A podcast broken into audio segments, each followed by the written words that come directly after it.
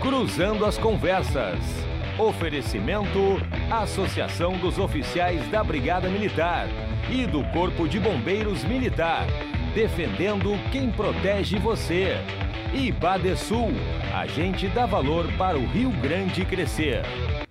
Boa noite, está no ar o Cruzando as Conversas, chegando sempre de segunda a sexta-feira, atualizando para você os temas que são, de fato, impactantes e relevantes na vida da sociedade gaúcha, com pautas que vão desde os aspectos municipais perpassando os interesses do Estado de maneira geral e, é claro, né, transbordando para as macroanálises, debates e interpretações do que diz respeito ao Brasil. Porque assim nós conseguimos trazer para você que está em casa um pouco ou né, tudo que pudermos da Agenda 7 da semana, que de fato é relevante nas pautas econômicas, sociais e políticas. Assim construímos os nossos pontos de análise, você em casa participa, interage e juntos nós fazemos as conversas cruzarem na nossa programação. A partir das 10 da noite, de segunda a sexta-feira, sempre o nosso encontro está marcado no que tange, né, chegarmos no oferecimento da Associação dos oficiais da Brigada Militar e do Corpo de Bombeiros Militar, defendendo quem protege você. E Badesul Desenvolvimento, a gente dá valor para o Rio Grande crescer. Você nos confere pelos canais 24 e 524 da Claro Net TV e da Claro Fibra TV, levando sinal de qualidade por todo o Rio Grande. E a RDC TV não à toa é a rede digital de comunicação. Assim nós chegamos até você através de plataformas das redes sociais. Aí a plataforma da sua preferência. Confira nossa programação pelo Twitter, pelo Instagram, pelo Facebook, pelo YouTube e ainda você pode ouvir o Cruzando as Conversas. Isso mesmo, um clima mais rádio, mas pelo aplicativo, né? Baixa o, o, o Spotify e confere pelo podcast do Cruzando as Conversas, que fica sempre disponível um dia após o programa. Bom, pelo Facebook, pelo YouTube, você está convidado não só para acompanhar o programa, né? ficar no papel passivo de audiência. Você é protagonista na nossa programação, porque não à toa o Rio Grande se conecta na RDC TV. Então interaja, mande seu recado na caixa de mensagens e faça parte do nosso debate. Hoje, dia do soldado, né? Um salve geral às Forças Armadas do Brasil, aos soldados que honram a instituição que zela né, pelo patrimônio material e imaterial da sociedade brasileira, de maneira geral, o braço forte e a mão amiga da sociedade. Bom, ontem tivemos um excepcional programa, né, com a presença aqui do Coronel Beck, da ASOF-BM, da vereadora comandante Nádia, da Major Karine, falamos sobre o Agosto Lilás e a Patrulha Maria da Penha. Hoje nós vamos falar sobre as pré-agendadas manifestações do 7 de setembro, o seu conteúdo e a sua forma, as suas nuances de legitimidade, de adesão, de interesses e de participação. Primeiro eu leio um texto da Folha de São Paulo, introduzo a macropauta e aí eu apresento os convidados.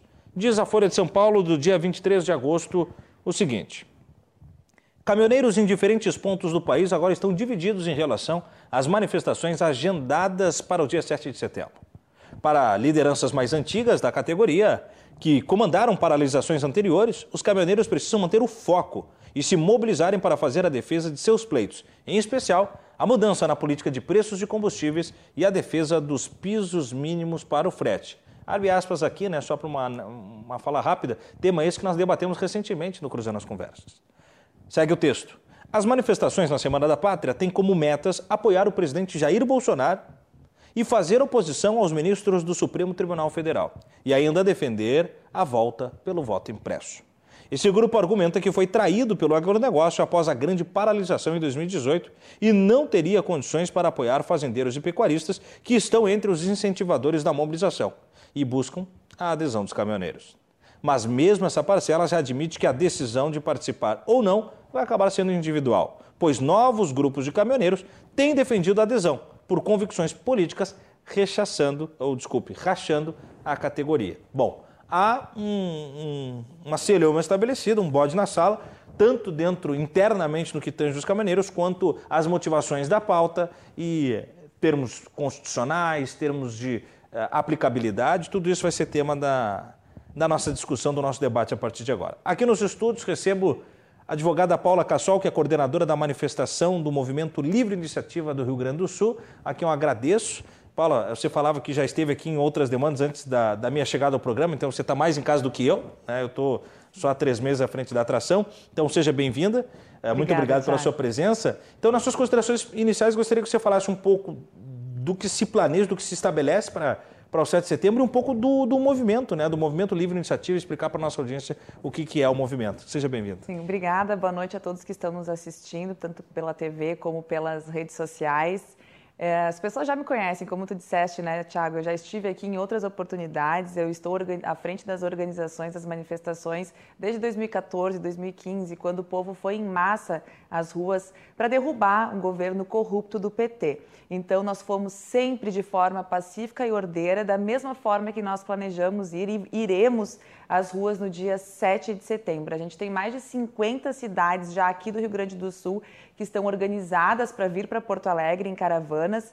Tem manifestação, tem alguns grupos que estão indo a São Paulo, outros estão indo em Brasília, mas a ideia é que as pessoas elas se concentrem nas capitais, né? E a pauta, Thiago, tu estavas colocando contra o STF. Na verdade, a gente não se coloca contra a instituição do Supremo Tribunal Federal. Cabe aqui lembrar que nós fomos às ruas, eu estive em Brasília por oito finais de semana consecutivos em 2020, pedindo impeachment dos ministros do STF. Em junho do ano passado, foram protocoladas mais de 100 mil assinaturas pedindo o andamento desses processos de impeachment pelo abuso de autoridade cometido, pelos inquéritos abertos de forma completamente inconstitucional ao arrepio da lei por ministros do Supremo Tribunal Federal. E depois desses oito finais de semana consecutivos, ainda seguimos indo às ruas inúmeras vezes pedindo para que a gente tivesse eleições transparentes, voto impresso e que os ministros fossem responsabilizados pelos seus crimes. O Davi Alcolumbre, ex-presidente do Senado, disse que ele não iria pautar nenhum processo de impeachment dos ministros. Agora, o Rodrigo Pacheco, antes mesmo de receber o processo impeachment, de impeachment que o presidente Jair Bolsonaro apresentou em desfavor do ministro Alexandre de Moraes já se manifestou que achava que não tinha cabimento. E hoje ele arquivou o processo dizendo que não cabia ali na hipótese legal. E é de chocar a população quando a gente vê uma coletiva do Rodrigo Pacheco, que tem inúmeros processos em qual ele é causídico no Supremo Tribunal Federal, dizer que não existe, que a gente tem que seguir a legalidade e que não existe tipo penal, tipo de responsabilidade para dar andamento nesse processo. Acontece que eu não consigo conceber, eu e tantos milhões de brasileiros que têm ido às ruas, que têm lutado por uma democracia nesse país, que a Suprema Corte, os ministros do Supremo Tribunal Federal se pos posicionem como vítima, como investigador, como denunciante, como juiz desse mesmo processo. Isso só num processo inquisitorial e não é visto isso em regime democrático. Inclusive, o senador Lazier Martins, hoje numa entrevista, disse que a gente não está vivendo uma democracia, a gente está vivendo um absolutismo. Então, a população brasileira vai às ruas em massa no dia 7 de setembro para pedir o restabelecimento da ordem democrática no país, porque hoje nós temos um poder com ministros que se colocam acima da lei, acima da Constituição, tripudiando inclusive não só do povo brasileiro e do poder executivo, mas dos legisladores, porque eles acham que eles estão acima, estão se colocando ainda como atores políticos nessa situação, porque fazem reuniões a portas fechadas com membros do Congresso, inclusive para influenciar na pauta da votação impressa, que era a pauta do Supremo Tribunal Federal, com vídeos institucionais já colocados no ar defendendo que as pessoas tivessem eleições, que o Brasil tivesse eleições transparentes, que as pessoas fossem na urna eletrônica, votassem, ia ter a impressão do voto, isso ia cair numa caixa para depois ter possível auditoria e aferição. O que acontece, o que aconteceu para que esses ministros mudassem de ideia desta forma, começassem a prender as pessoas de forma indiscriminada, simplesmente por terem um posicionamento político, derrubarem perfis na internet, fazendo censura, não permitindo que as pessoas possam se manifestar e criticar forma, de forma muito embasada, coisas que inclusive foram alvo de denúncias pelo próprio TSE para a Polícia Federal no que tange às eleições e a transparência e invasão por hackers do sistema. Então, a gente tem visto uma movimentação no Brasil inteiro e parece que agora a esquerda está se manifestando no sentido que tem que ir às ruas também no dia 7 para defender a democracia. Só que a democracia que a esquerda defende é aquela democracia de Cuba, da Venezuela, da Coreia do Norte, aquela democracia que prega morte e censura para os opositores políticos. E não é isso que nós queremos. Nós queremos lutar por liberdade de expressão, colocar ordem nesse país para que o presidente Jair Bolsonaro possa governar, para que os legisladores possam legislar e o Supremo Tribunal Federal ficar dentro do seu quadrado, aplicando a legislação como lhe é cabido, como é o seu dever constitucional, não agindo como ator político, não abusando da sua competência e da autoridade para que a gente possa ter paz nesse país e que isso seja uma democracia que hoje, infelizmente, nós não vivemos. Tudo bem, fala inicial Paula Cassol, advogada e coordenadora da manifestação do Movimento Livre Iniciativa do Estado do Rio Grande do Sul. Estamos aí né, com o estabelecimento da fala inicial da Paula, já com uh, o, o, argumento e também um cenário posto à mesa das demandas e da organização, pelo menos uh, inicial. Depois a gente vai desdobrar, é claro, mais temas sobre isso. Por vídeo, daí conosco, chegam também o Danilo Lima, doutor em Direito, que vai demandar agora nos seus argumentos iniciais o seu posicionamento. Danilo, agradeço a sua participação, seja muito bem-vindo ao Cruzando as Conversas. E aí eu pergunto ao senhor sobre forma e conteúdo das manifestações, o que é legítimo, o que é necessário, o que é possível e o que é viável também. Né? Seja bem-vindo ao debate. Obrigado, agradeço pelo, pelo convite. É, eu morei durante vários anos no, no Rio Grande do Sul, sou aqui de São Paulo, interior de São Paulo e é sempre uma alegria poder é, participar de espaços como esse, né, é, para o qual eu fui convidado. Bom, sobre a, a, a manifestação do dia 7 de setembro, é, não se pode falar em manifestação democrática quando a pauta é a defesa do AI-5, quando a pauta é a defesa de um regime autoritário que durou 21 anos, como no caso da ditadura militar, e quando uma das, um dos principais objetivos da manifestação é uh, atacar o Supremo Tribunal Federal, é fazer ataques contra as instituições que garantem o funcionamento do Estado de Direito.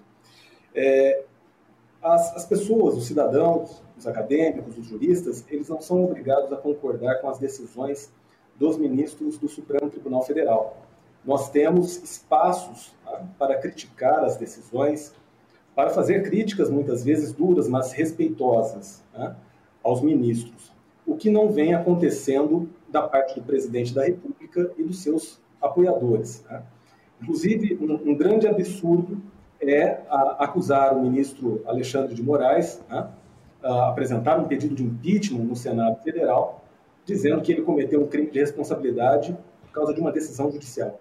É algo nunca visto uh, na história constitucional brasileira, a não ser nos 21 anos de ditadura militar, quando o regime alterou a composição do Supremo, nomeou cinco ministros da base aliada do regime e depois a, aposentou compulsoriamente três ministros que discordavam uh, do regime. Então, uh, uh, é importante destacar que a democracia é o espaço para discordância, mas para discordâncias que respeitem as regras do jogo. Então, é, é, é, bom lembrar o que aconteceu na República de Weimar, na Alemanha, nos anos 20 e nos anos 30. A Constituição alemã era uma Constituição é, bastante avançada, uma Constituição democrática, mas os tempos eram ruins. E não eram ruins apenas na Alemanha, eram ruins uh, em todos os lugares, na Itália, uh, em Portugal, tá? um período em que uh, propagar o autoritarismo era algo que, que ocorria a todo momento. E na Alemanha, né, é, vários ataques aconteceram contra a República de Weimar, contra a democracia. Né. Esses ataques foram constantes, né, tanto é que, primeiro, houve uma tentativa de golpe, o golpe da cervejaria, liderado por Adolf Hitler. Ele é, foi preso, mas a pena que ele cumpriu foi uma pena muito tímida, até porque o judiciário, a boa parte da cúpula do judiciário alemão na época, tinha simpatias pelas propostas do Hitler e Tempos depois, o movimento cresceu, ocupou um grande espaço no Reichstag, no parlamento alemão, e, em razão desses fatores, a democracia alemã foi completamente destruída e nós sabemos o que aconteceu anos depois. Outra coisa importante a destacar é que, eu, eu até pegando um gancho uh, na fala uh, da advogada que me antecedeu, ela citou a Venezuela. Bom, é isso que eu também pretendo evitar no Brasil. Quando eu vejo o presidente da República se referindo às Forças Armadas como meu exército, minha marinha, minha aeronáutica, eu me assusto muito com isso, porque eu me lembro do que aconteceu exatamente na Venezuela. O exército deixou de ser uma instituição de Estado e passou a ser uma instituição de governo. Tanto é que o principal partido político do chavismo é o exército. E é isso que o presidente da República atualmente tem tentado fazer, tensionando as instituições, instrumentalizando as Forças Armadas para finalidades golpistas. Então, uh, o presidente da República, em vez de estimular a instabilidade, né, os ataques às instituições, deve ocupar em governar. Nós estamos em crise. Nós estamos com um desemprego muito alto, uh, os preços uh, uh, mercados uh, subiram muito, o preço do combustível está bastante elevado.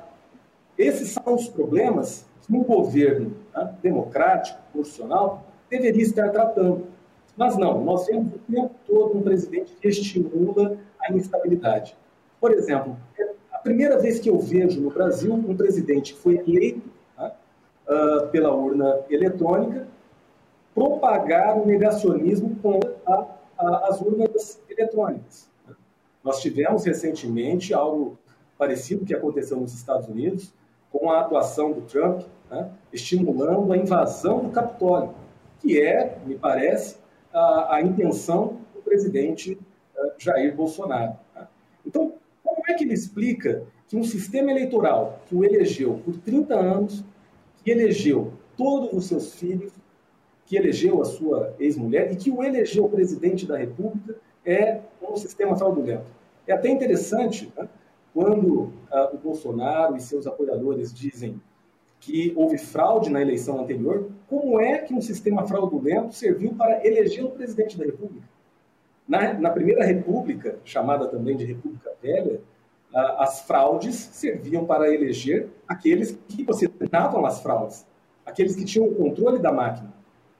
Agora, no caso atual do Brasil, por causa do discurso negacionista contra as instituições, contra o Estado de Direito e contra a democracia, o que nós vemos é a tentativa de desacreditar o acúmulo democrático que nós tivemos a partir de 88. Então, ah, uma manifestação que fala verdade, mas uh, se apoia no AI-5, se apoia na ditadura, se apoia em experiências autoritárias que nós tivemos recentemente, é, tem um caráter uh, bastante problemático. E aí é, eu fico com uh, conservadores que tinham uma pegada bem democrática, como o caso do Burke, que dizia quanto maior o poder, maior o abuso. Tá? Me parece que a, a noção do Bolsonaro em termos de estrutura de poder é de ampliar o poder, centralizar cada vez mais para perseguir seus opositores. E, em segundo lugar, a lição que uh, o James Madison já trazia na construção da República Americana. Né? É, nós precisamos de um Estado, né? porque nós não somos anjos, então nós precisamos de Constituição, nós precisamos de direito para regulamentar as nossas relações. Mas, por outro lado, nós precisamos da supremacia do direito para impedir que governantes abusem do poder. E me parece que, atualmente, uh, o presidente da República tem se esquecido desses limites para estimular o ódio contra as instituições democráticas é, embasadas na Constituição de 88.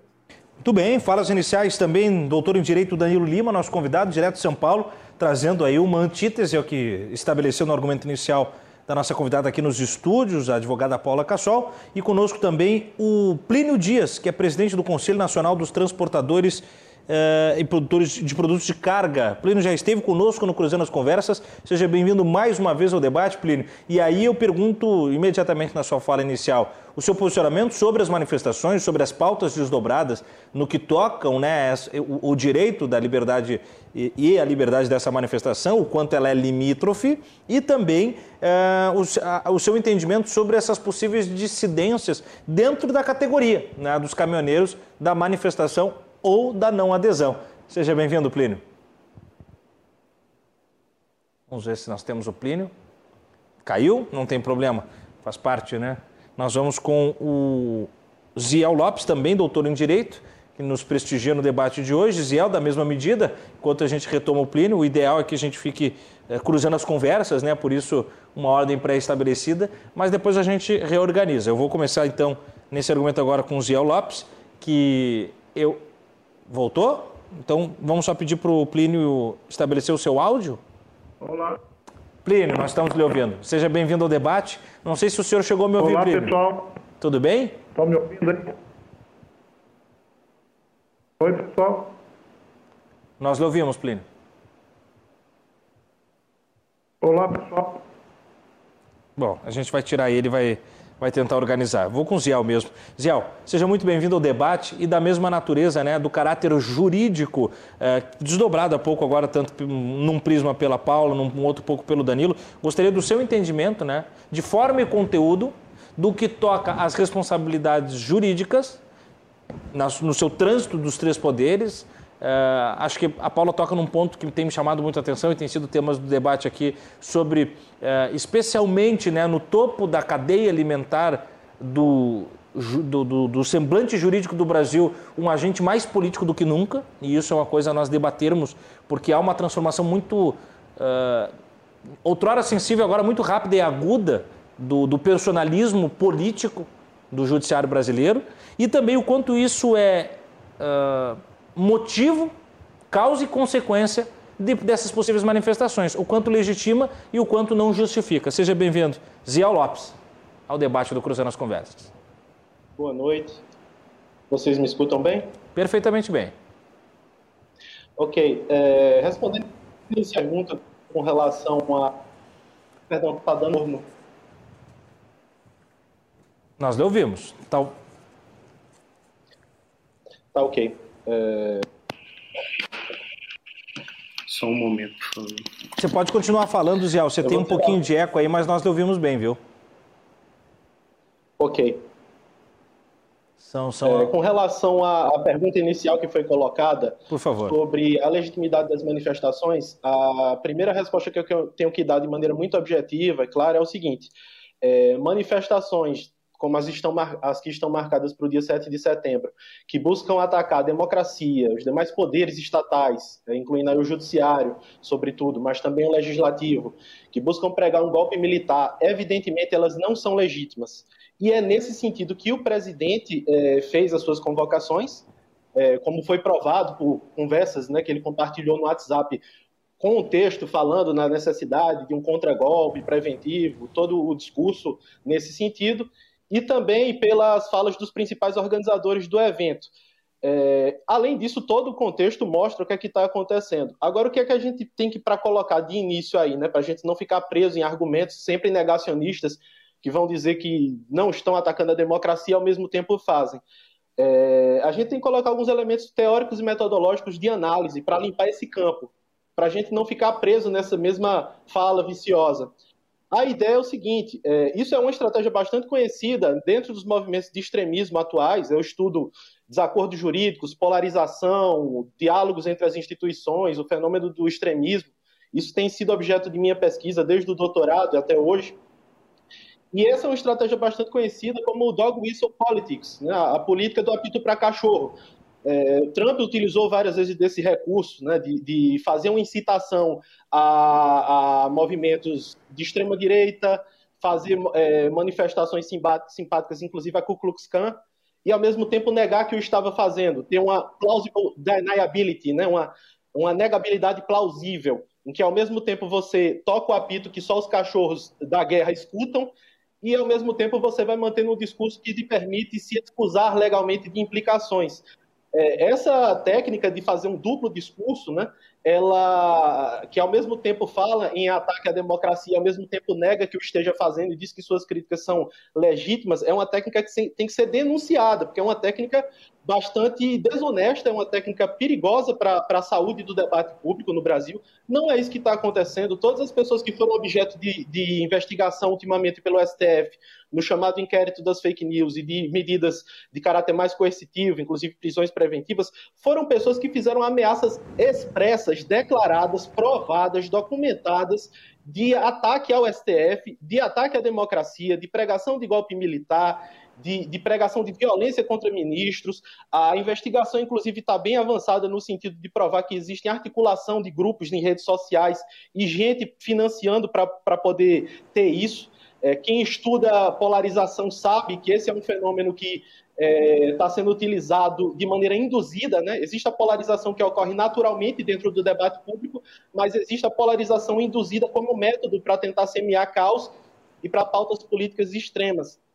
E, e método se serve no poder das redes sociais de chamamento e pelo ódio, inclusive pelo nojo, inclusive pela aversão. A ideia gera tudo é, é, agressivos, conteúdos que chamem muita atenção, que gerem algum tipo de reação. É, é isso que, essas, que esses manifestantes, durante muito tempo, deram, e é uma das estratégias relevantes do STF foi começar um processo de desplataformização dessas pessoas.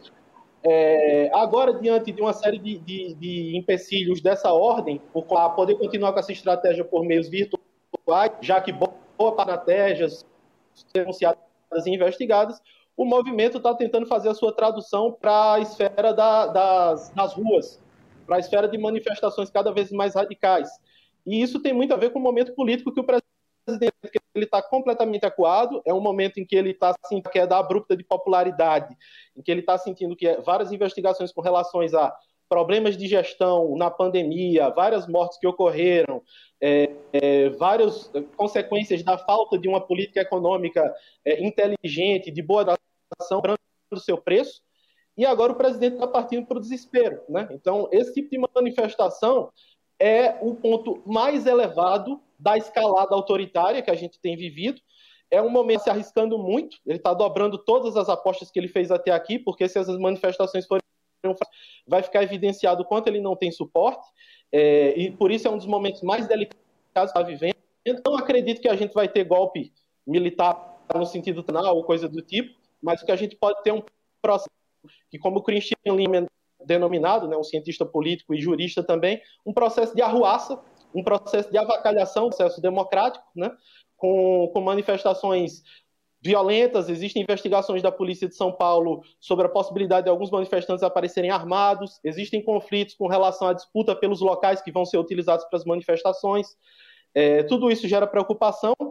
É, é, se a gente tiver esse tipo de arruaça, a gente pode ter um, um problema com é, ligados não à cúpula do Exército, mas, sobretudo, é, uma tentativa de cooptar é, militares ligados às polícias é, estaduais para que a gente tenha um cenário de motim similar ao que a gente teve no Ceará, similar ao tipo de, de repressão agressiva a protestos contra o presidente que a gente teve em Recife, em Pernambuco. É muito importante que a gente, aqui falando para um público que atinge bastante, né, alcança bastante os militares, que a gente peça a colaboração dos militares em defesa da democracia, que se no momento inicial vocês queriam votar no Bolsonaro, por uma questão de identificação de pautas, porque vocês se sentiram é, representados, porque vocês acham que são de direita e, e, e acham que isso não estava sendo representado no país. Tudo isso é sim legítimo. Vocês podem ser de direita, vocês podem ter a sua defesa de valores específicos, tudo isso são virtudes é, que podem ser defendidas de maneira democrata. Eu felicito o colega Danilo por utilizar como referencial aí para criticar atos antidemocráticos grandes autores é, caros ao pensamento de direita, como uhum. Edmund Burke, como James Madison. Né? É, tudo isso é muito importante. Que a gente diga às pessoas que se sensibilizam com a, as virtudes políticas de direita, com o pensamento político de direita, com a, a defesa dos interesses da, dos militares, que também têm seus interesses políticos e são é, legítimos, é, é, legítimo que isso aconteça, é importante que a gente diga essas pessoas continuamente: vocês não precisam seguir nesse caminho, nesse caminho que foge da democracia, nesse caminho que é o caminho da insubordinação, é, é, é que é uma coisa que o, a única coisa que o Bolsonaro conseguiu fazer durante a carreira militar dele. Ele foi um péssimo militar, como vários superiores o atestaram. Ele é uma pessoa habituada a fazer a cultura da insubordinação, ele não sabe fazer outra coisa na vida, ele foi socializado nisso, e nisso ele tem muita competência. É, a gente tem a situação agora caótica, não é por acaso. O governo, a gente está numa situação inédita de um governo que não quer governar. O governo quer fazer oposição a si mesmo e utilizou durante muito tempo o caos como método, o que foi denunciado por vários analistas políticos, como, por exemplo, o Marcos Nobre, tem falado há muito tempo. Esse, isso tudo está levando a uma situação explosiva nesse final é, de mandato do Bolsonaro. Tudo que a gente pode esperar é que a gente tenha força das instituições para deter esse movimento. É, eu discordo com a ideia de que o STF está sendo político nessa atuação dele, né? só para fechar minha fala e já passar para os outros colegas, não monopolizar o debate, eu quero ouvir todos, é, trocar argumentos. Mas com relação à, à posição do STF, eu, e o Danilo e também nosso professor, nosso orientador, é, professor Lenin Streck, somos grandes críticos do ativismo judicial, do problema do personalismo dos juízes no Brasil. Mas não é isso que está acontecendo no caso do STF. O STF está agindo em defesa da democracia, em defesa da própria corte, é, é, um fenômeno, inclusive, conhecido dentro do direito comparado. No, nos Estados Unidos, a gente tem a, o, o, Instituto do Contempt of Court, né, do desprezo à corte, do ataque à corte, em que a própria corte tem que ter mecanismos para se defender. É, a gente está tendo um processo inédito também de omissão do Procurador-Geral da República, coisa que não aconteceu é, nunca dentro do nosso debate democrático. Algumas pessoas tentam comparar o Augusto Aras ao Geraldo Brindeiro, não tem nada a ver. Geraldo Brindeiro, por mais que ele tenha ficado conhecido como arquivador da Geral da República, o Geraldo Brindeiro fazia alguma coisa. O Geraldo Brindeiro não, não, não chegou nesse nível que beira a prevaricação, como vai acusar o professor Conrado Ubi, né, quando vai fazer a leitura da situação toda que está acontecendo agora. Então, a minha leitura é que o STF está agindo em defesa de si mesmo, em defesa da democracia. É, espero que a gente possa, nos próximos governos, independente de quem vença, seja esquerda, seja direita, que seja alguma alguma vertente democrática, porque eu não tenho uma leitura, nesse caso, político-partidário ou militante. Eu estou aqui como pesquisador e como analista em defesa da democracia, do Estado de Direito. É, acho que tem direita democrática, tem esquerda democrática, a gente tem que brigar para que isso ocorra, para que a gente tenha prevalência disso. É, então, eu espero que quando isso tudo passar, a gente vai ter um debate muito duro, combinado aí, para criar mecanismos institucionais para coibir esse tipo de acontecimento. É um fenômeno que a gente não conhecia a polarização que se vale das redes, que se vale de novos mecanismos aí para pregar o ódio, para pregar o extremismo. E a gente viu o quanto isso é, prejudicou o Brasil nesses últimos tempos, tanto na esfera do negacionismo político, né, teorias da conspiração que estão agora levando a questionar a lisura do processo eleitoral e das urnas eletrônicas, quanto também a gente viu na tragédia da saúde, né, em, que, em que o pessoal, ao mesmo tempo que pregava cloroquina, dizia que não estava pregando. Sim. Aí vem a narrativa depois de que é, é é, tratamento precoce ou coisas desse tipo. É, é, mais uma vez, o fenômeno do duplo discurso, do Sim. dog whistle politics, da política do apito para cachorro, e é tudo isso que a gente vai precisar combater e criar mecanismos depois. É. Muito bom, muito, muito bom. Zé Lopes, doutor em Direito também, nosso convidado. E agora a gente retoma o contato, tinha caído o sinal do Plínio Dias. Plínio, completamente normal, a gente está acostumado, né? Vai ter um pouquinho de delay na, na comunicação com o Plínio, mas a gente está acostumado, são as coisas da, da internet aí, né? É, o Plínio é presidente do Conselho Nacional Olá. dos Transportadores Rodoviários de Cargas. Seja bem-vindo ao Oi. debate, Plínio. E eu retomo a pergunta, então, né? O seu posicionamento sobre as manifestações do 7 de setembro e esse ambiente interno no que tange a categoria dos caminhoneiros, o quanto há dissidências, o quanto há de organização. Seja bem-vindo mais uma vez ao programa, Plínio.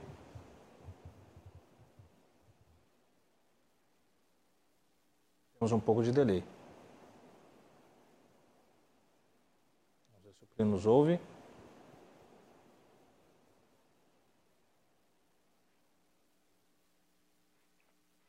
Olá pessoal, boa noite. Estão me ouvindo agora? Sim. Estou chegando aí normal? Você chega com delay, Plínio. Daí você pode soltar a fala. Alô? Até que o Plínio vai ouvir Oi, a gente eu estou ouvindo vocês normalmente. Nós também ouvimos Plínio, mas com delay. Aí é, é importante que você fale o seu bloco e depois eu, eu, eu intercedo para trazer Oi, a Paula noite. novamente para o debate. Ah, tá ok. É, eu ouvi aí os doutores. Oi.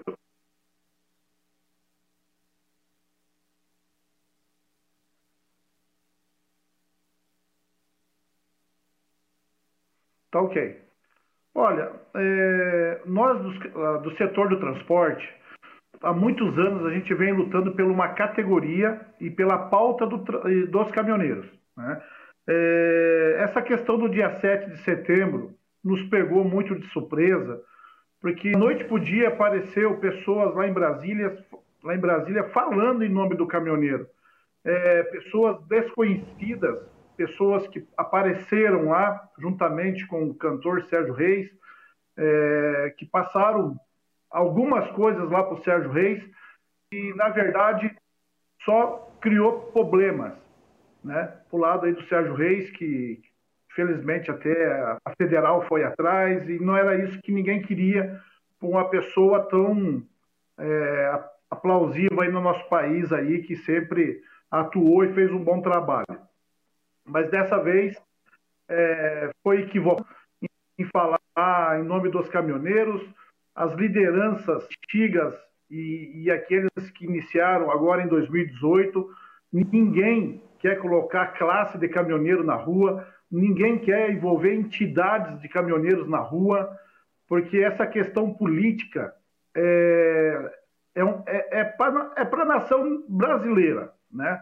Aqueles que achar que tem problema no governo federal, no STF, no Congresso, no Senado, que, que vai fazer sua, sua manifestação.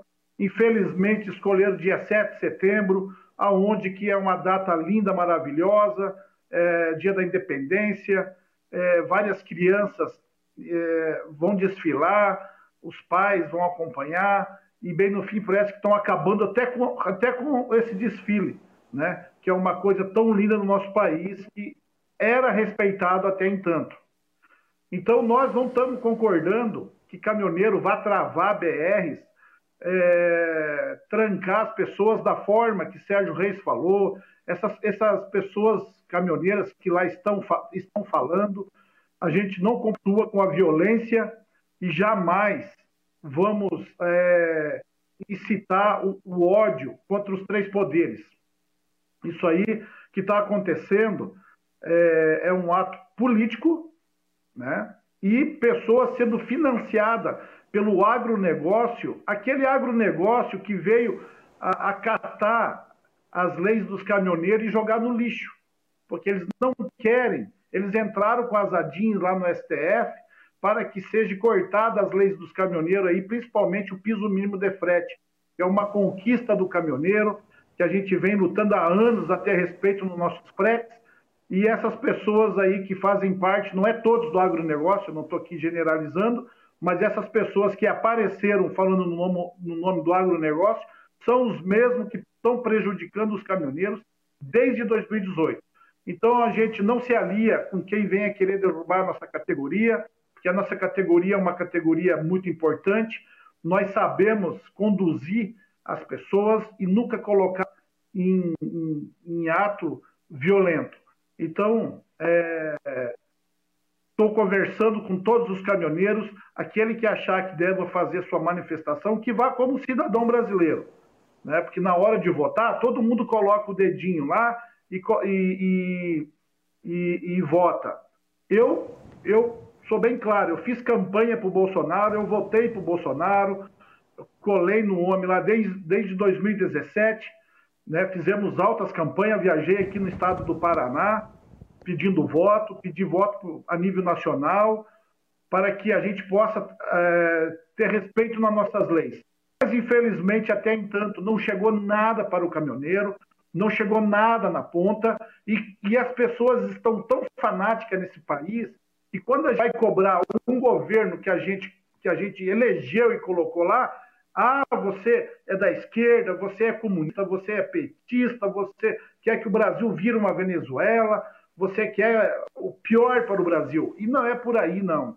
Nós apenas temos cobrando nossos direitos, porque quando assumiram o nosso país, que a gente ajudou a eleger, a nossa lei já existia e não está sendo respeitada. E, então, e, e como eu sempre falo, eu não vejo dono de postos de combustível falar que vai fechar os postos de combustível no dia 7. Eu não vejo praças de pedágio que são beneficiadas pelo governo, né? que são aí estradas privatizadas que vão abrir as cancelas ou fechar as cancelas no dia 7 de setembro. Eu não vejo os caminhões, da, os empresários, os grandes empresários que vão atravessar suas carretas nas BRs. Eu não vejo os donos de lojas, de redes de lojas, que vão fechar suas lojas por tempo indeterminado após dia 7. Não estou vendo o vídeo desses caras. Também a gente não está vendo as pessoas que hoje rodeia Brasília se dizendo liderança de caminhoneiro, falando que vai travar, que essas pessoas estão lá no Fórum do Transporte Permanente, lá com o ministro Tarciso. Não vejo nenhum vídeo deles falando que vai travar, a não ser uns que estão ligados ao agronegócio, que estão lá na sua zona de conforto. Então, pessoal, está muito complicado. E se depender da gente, dos caminhoneiros, que a gente está conversando, ninguém vai travar nada, não. E queremos uma bandeira de paz, que os três poderes possam, a, a, a um ter respeito com o outro, porque se um poder pode, o outro poder também pode, porque ninguém é acima da lei. Então fica aqui nossa dica. Obrigado a todos, estamos aqui para ouvir e estamos aqui também para responder algumas perguntas. Muito obrigado. Muito bom, temos aí quatro pontos, né? Três, é, na verdade, quatro convidados e três prismas, né? Os advogados Ziel e Danilo, mais ou menos, é, mantêm uma linha de pensamento. Há uma dissidência, um, uma bifurcação no que tange o posicionamento, a representatividade, o, o, espectro político, mas mesmo assim uma reflexão feita pelo Plínio Dias, presidente do CNTRC. E agora a Paula, que é a coordenadora da manifestação do Movimento Livre, iniciativa do RS. É, Paula, me chamou a atenção o seguinte: nos três convidados que têm, vamos dizer assim, é, argumentos que costuram é, semelhanças, cada um deles tem um elemento que é balizador de um espectro que me parece não ser de dois deles. Vamos lá. Danilo, mesmo defendendo tudo que não tange a, a manifestação, ele citou autores que são caros a, a um pensamento de direita que, que o justifique. Quando o Ziel faz o seu argumento, o Ziel diz, né, estou aqui como um analista uh, técnico, né, e em que pese se for um governo de esquerda ou de direita, mas que cumpra todos os elementos do, do jogo. E agora nós temos um depoimento que me chama muita atenção do Plínio, que é um bolsonarista uh, declarado, né, que outrora já participou do programa aqui, inclusive nesse afã, e que agora diz, mesmo sendo tendo colado no homem, expressão usada por ele, mesmo tendo votado, não acho que justifique. Como contra-argumentar esses elementos? Bom, acho que primeiramente a gente tem que tomar as premissas corretas, né? Quando os doutores falam aqui trazendo um autor conservador e dizendo que eles estão defendendo a democracia, que to, tudo isso que o STF está fazendo é para defender a própria corte, se defender, mesmo que isso esteja implicando em restrições de liberdades individuais que constam da Constituição Federal. Né? E aqui disse o Ziel né, que o STF está agindo em defesa de si mesmo. Exatamente o que o STF está fazendo ao arrepio da lei. Nós, conservadores, não somos arruaceiros. Nós, conservadores, sempre fomos às ruas de forma pacífica, pedindo ordem, pedindo para que os bandidos fossem responsabilizados pelos seus crimes, para que a gente pudesse ter um país livre, próspero, seguro, que andasse de acordo com aquilo que a lei prevê. E não é o que a gente está vendo hoje. Muito pelo contrário, a gente está vendo ministros do Supremo Tribunal Federal proibirem operação policial no Rio de Janeiro, investigando a polícia que está fazendo operações, liberando a maior quadrilha desse país, a quantidade de pessoas que arrombaram os cofres públicos durante o governo PT, empresários envolvidos em escândalos de corrupção foram soltos pela Suprema Corte por ministros do STF. Ministros estes que hoje empreendem pessoas por crime de opinião. E acredito que seja muito fácil uh, vir aqui na TV e falar sobre a defesa da democracia e dizer que as pessoas que são apoiadores do presidente Jair Bolsonaro defendem o AI-5, que querem um regime como aquele que tem na Venezuela, que o presidente está aparelhando as Forças Armadas. Isso, sim, é aquele duplo pensar, aquele duplo discurso que foi colocado pelo doutor Ziel aqui. Porque é isso que a esquerda faz. Enquanto a esquerda fez manifestações em Brasília, que colocou fogo nos prédios do, dos ministérios na esplanada, tiveram que fazer evacuação dos prédios, colocando as pessoas em risco, que quando a gente tem o MST que invade fazendas, invade propriedades, destrói tudo, destrói anos e anos de pesquisa, que entra e mata os animais, não é nem para consumir a carne, é para destruir. A gente não vê líderes da esquerda dizendo que isso é um movimento terrorista, que isso é um movimento antidemocrático. Muito pelo contrário, a gente vê eles incendiando o país, dizendo que vão incendiar o país, que tem que pegar em armas em defesa da democracia. A gente vê líderes dizendo que a Venezuela tem um regime democrático, que Cuba é um regime democrático. Então a gente tem que ter muita atenção eu peço que vocês, telespectadores, prestem atenção, porque é muito fácil as pessoas usarem narrativas e palavras ao vento. Como a gente viu aqui o Dr. Ziel falando, que o presidente Jair Bolsonaro teria encaminhado uma mensagem de WhatsApp em massa para que as pessoas se conscientizassem que era preciso um contragolpe. Isso é fake news. Isso é aquilo que eles nos acusam de fazer, mas na verdade, eles sempre nos acusam daquilo que eles fazem. Eles incentivam a violência, eles querem desarmar a população de bem, assim como todos os regimes autoritários fala, fazem. Fizeram na Venezuela, fizeram na União Soviética, fizeram no nazismo. E é justamente o oposto que o presidente Jair Bolsonaro faz. O presidente Jair Bolsonaro defende a liberdade de expressão, a liberdade do cidadão, inclusive de ter armas, seguindo a legislação, mas que o cidadão de bem possa se defender tanto de um bandido que vai invadir a sua casa, quanto da opressão estatal, quando tomada por algum ditador, como a gente vê na Venezuela. É isso que está acontecendo no país. Então é muito fácil a gente ver as pessoas virem defender, ah, defesa da democracia. Aqueles que foram em São Paulo e colocaram fogo num monumento. Né? Essa esquerda democrática, isso que eles pregam, nós sempre fomos às ruas de forma pacífica. O público das nossas manifestações tem desde criancinhas de colo com pessoas de tanta idade que chegam a ir de cadeiras de roda. As pessoas levam os seus animais de estimação. A gente chega num ambiente para fazer a manifestação no Brasil inteiro e eles fica limpo da mesma forma, ou mais limpo de quando as pessoas chegaram ali para se manifestar de forma, forma ordeira.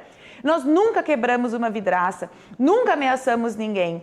E é muita mentira, mas é muita canalice alguém dizer que a gente está indo às ruas para defender o Estado Democrático de Direito, por dizer que os ministros do Supremo Tribunal Federal estão agindo contra a lei. E aqui eu preciso explicar para o espectador que o que o STF está fazendo e com o aval aqui dos dois doutores em direito estaria ok porque é em defesa da democracia. Então, em defesa da democracia que existe em Cuba e na Venezuela, é possível prender opositor político por crime de opinião. E é importante a gente lembrar que os inquéritos que o Supremo Tribunal Federal abriu são completamente ilegais.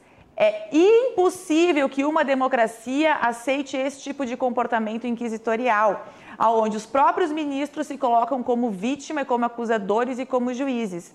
E eles estão usando como base jurídica para isso o próprio regimento do Supremo Tribunal Federal, que diz que é possível a, a, abertura de um inquérito dentro da instituição quando ocorrer algum crime dentro da instituição. Eles estenderam isso de tal forma que qualquer coisa que as pessoas falem nas redes sociais, eles têm entendido como crime permanente e como se aquilo ali fosse feito dentro da instituição, porque está tratando sobre isso. Isso é censura.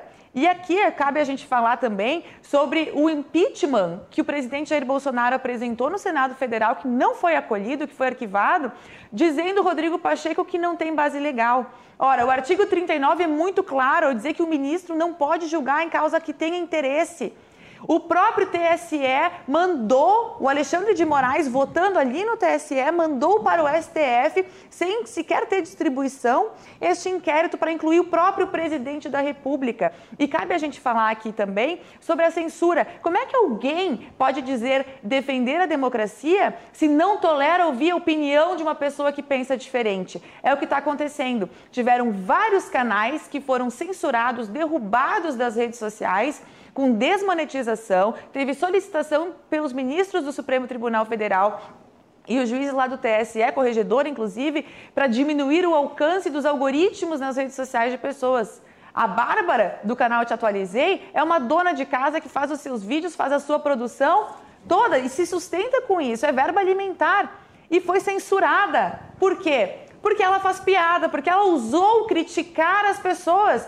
O próprio ministro Alexandre de Moraes já disse num julgamento no Supremo Tribunal Federal que aqueles que querem participar da vida pública, eles têm que saber conviver com as diferenças e com as críticas. Inclusive, os próprios ministros, que quando se colocam como atores políticos fazendo reuniões na Câmara dos Deputados para influenciar na legislação que trata do voto impresso, quando faz reuniões como aconteceu ontem com o Senado Federal, está agindo como ator político. E cumpre aqui também a gente lembrar que a gente não vive num estado normal de respeito entre os poderes.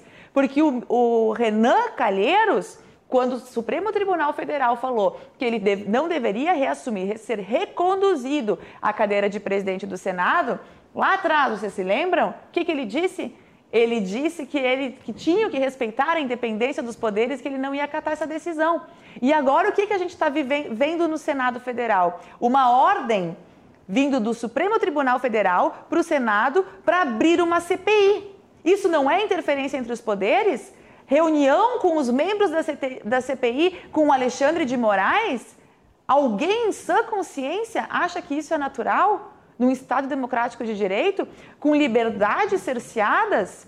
É muito fácil usar um autor conservador aqui para justificar justamente aquilo que nós estamos defendendo.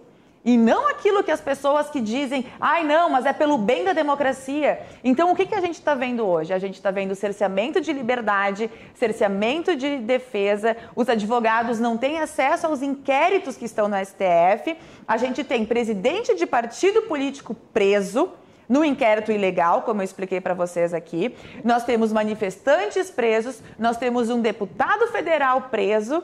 Quem mais falta ser preso? Sem acesso aos autos. E o que causa maior estranheza ainda, não fosse o viés partidário, é a ordem dos advogados do Brasil não fazer nada.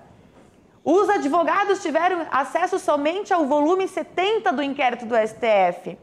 Isso não é viável num Estado democrático de direito. Não é possível que as pessoas estejam uh, vivenciando isso e achando normal. Nós precisamos ir às ruas para defender a nossa liberdade para restabelecer a ordem no país.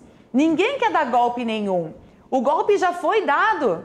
Nós vivemos uma ditadura e não é a ditadura do executivo. Não é o presidente Jair Bolsonaro que quer ampliar o seu poder, como falsamente colocou aqui o doutor Ziel. Muito pelo contrário, o presidente Jair Bolsonaro está jogando dentro das quatro linhas da Constituição. Quem não está fazendo são os ministros do STF, com o aval do presidente do Senado. E a gente tem visto manifestações de diversos senadores contrários a essa postura do presidente Rodrigo Pacheco, porque eles querem apreciar os pedidos de impeachment. Mais de 3 milhões de pessoas fizeram assinatura, um abaixo assinado para que o Senado apreciasse isso. Ou será que realmente alguns são mais iguais do que os outros? Será que os ministros do Supremo Tribunal Federal não vão se colocar a margem, a margem da lei não, porque a margem da lei eles já estão, eles estão acima da lei. Porque hoje, se o Senado não está fazendo nada, quem é que vai fazer? Eles vão extrapolar quantas prisões ilegais, prisões políticas, porque o que nós temos no país hoje é prisão política. Ou quando a gente falar em regime militar, teve presidente de partido preso? Teve esse nível de cerceamento de liberdade? Não é isso que a gente está vivendo no país. E eu vejo pessoas que sequer são apoiadoras do presidente Jair Bolsonaro se manifestando e dizendo que vão sair às ruas, sim, no dia 7 de setembro. Porque não importa se a pessoa gosta ou não gosta do jeito que o presidente Jair Bolsonaro fala. Isso não importa. O que importa é que uma pessoa decente, que tenha preço pela sua liberdade, que está vendo a liberdade ser destruída nesse país, que está vendo rasgarem a Constituição Federal, se, ela, se essa pessoa acha razoável entregar tudo isso de mão, mãos beijadas, se acha certo ficar de braços cruzados ou se acha correto ir às ruas de forma pacífica, de forma ordeira, como sempre fomos, exigir que nós tenhamos a nossa liberdade respeitada, que a Constituição Federal seja o nosso norte. Porque o artigo 5 da Constituição, onde diz que todos são iguais perante a lei, não está sendo cumprido, assim como muitos outros. E o prime... artigo 1 da Constituição, onde fala que o poder emana do povo, o povo já foi às ruas inúmeras vezes, como eu falei aqui no início do programa. Oito finais de semanas consecutivos só no início do ano passado. E aí a gente vê muitos discursos falaciosos, muita narrativa, onde se fala como palavras ao vento em, em defender a democracia, são atos antidemocráticos, porque usam fake news e são contra a ciência. É isso que a gente vê. É isso que a gente vê na maioria dos meios de comunicação, aonde a gente vê líderes que apoiam regimes genocidas, onde fuzilam negros, fuzilaram negros homossexuais e dizem que isso é um regime democrático e ainda estampam uma camiseta do Che Guevara e usam isso com orgulho e tem a ousadia de dizer que isso é democracia. Eu acho que as pessoas hoje têm discernimento, têm capacidade de fazer as suas pesquisas para saber o que é um regime comunista, o que é um regime socialista, o que aconteceu na Venezuela em 2014. Muito antes a gente sabe que o regime do Chaves começou lá, mas quando a Suprema Corte usurpou os poderes do poder legislativo. Quando a gente vê que as, os poderes eles simplesmente não têm mais respeito, a gente não tem um sistema de pesos e contrapesos. A gente tem um poder que está acima dos demais. E a gente tem uma situação onde os ministros do Supremo Tribunal Federal podem julgar os senadores e os senadores podem julgar os ministros do Supremo. E a gente está vendo isso acabar em pizza há muito tempo. Não existe a possibilidade de um cidadão de bem que preza pelo futuro do seu filho, dos seus netos, pelas próximas gerações, de ver o que nós estamos vivendo no Brasil e ficar de braços cruzados, de ver o que aconteceu na eleição nos Estados Unidos, onde chegaram ao cúmulo de censurar o presidente da República Americana. Donald Trump foi censurado, tiraram das redes sociais, tiraram do debate público. Por quê? Porque quando a gente tem um meio de comunicação para contrapor as falácias, para falar a verdade, com argumentos sólidos, eles não conseguem nos vencer. E é por isso esse desespero em em criminalizar fake news, que não é crime. E quem é que vai dizer o que, que é fake news e o que, que não é? Hoje é muito simples. Eles dizem o que, que é certo e o que, que não é certo. E aí qualquer pessoa que discordar vai preso. O que, que é uma milícia digital? Tem pessoa presa porque diz que faz parte de uma milícia digital. É ir para as redes sociais e usar uma hashtag? É compartilhar dos mesmos ideais? De liberdade, de respeito, de querer que as pessoas cumpram a lei, que o Congresso legisle para o bem andar do país. E a gente vê palanque político, as pessoas querendo destruir o presidente da República, o presidente que está tirando o norte e o nordeste da miséria, que está levando água para as pessoas que eram dependentes de caminhão-pipa há quantos anos? Está conseguindo fazer super safra onde jamais se produziu nesse país está se preocupando com o povo brasileiro, com aquele povo mais simples. E no início da pandemia ele disse que a gente tem que se preocupar com a doença e com a economia. E muitos disseram: a economia a gente vê depois. E tá aí o resultado. Muito embora o Brasil tenha ficado muito além das expectativas pessimistas do mercado no início, que o Brasil não ia crescer nada. O Brasil está indo muito bem, apesar de toda a torcida contra. E como colocou o doutor Daniel aqui no início, falando sobre o absurdo do preço dos combustíveis, que um líder deveria estar preocupado com isso. Pois eu digo aqui para o nosso telespectador: o presidente Jair Bolsonaro congelou os impostos federais sobre os combustíveis, tirou tudo. E o que, que aconteceu na pandemia? Os governadores foram lá e aumentaram o ICMS. Sai menos de dois reais um litro de gasolina da refinaria. Por que é que isso não é falado? Então a gente vê mentira atrás de mentira vindo à tona por todos os lados, por todos os meios. E a gente não tem uma checagem de fatos aqui para esclarecer para o público como é que é a composição do preço do combustível, para mostrar que o presidente foi lá e congelou os impostos, zerou o imposto federal sobre combustível. Se está a seis reais na bomba, não é culpa do presidente da República. Tem que cobrar do governador, tem que ver o que está acontecendo aí no meio. Então é muito fácil vir jogar palavras ao vento, mas hoje em dia, graças a Deus, o cidadão não precisa acreditar no que eu estou falando. Ele pode muito bem ir para a internet, fazer as suas pesquisas e ver, verificar quem é que está falando a verdade, quem é que está mentindo, quais são os males causados por esses regimes que destroem a vida das pessoas. Eu vou para as ruas desde 2014 porque eu não quero que o Brasil vire a Venezuela. Eu quero que as pessoas tenham liberdade, que as pessoas possam ter uma família tranquila, possam trabalhar, possam estudar, possam respeitar o vizinho comunista, o seu tio comunista, né? respeitar as pessoas que pensam de forma divergente, como a gente tem feito. E aqui colocou o doutor Ziel que a gente está com um problema muito grave de polarização vocês sabem por que, que a gente tem tido um problema muito grave de polarização no país? Porque as redes sociais deram voz para aquelas pessoas que não tinham como se expressar. O povo brasileiro é conservador na sua grande maioria.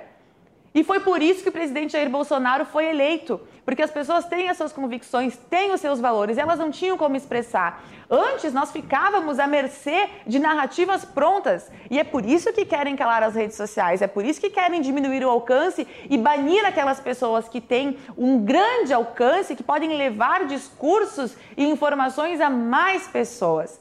É por isso que eles querem nos censurar. E aqui, eu não sei se foi o Ziel ou foi o Daniel que falou sobre como que é possível a gente ter um presidente que foi eleito por urna eletrônica, se teve fraude na eleição, né? E que as pessoas que, que controlam a eleição, que é quem é que está no poder, né? Quem vai ficar e que vai manipular isso. Bom, aqui no Brasil a gente tem uma situação completamente diferente. O presidente Jair Bolsonaro, ele não tem nenhuma ingerência sobre o TSE.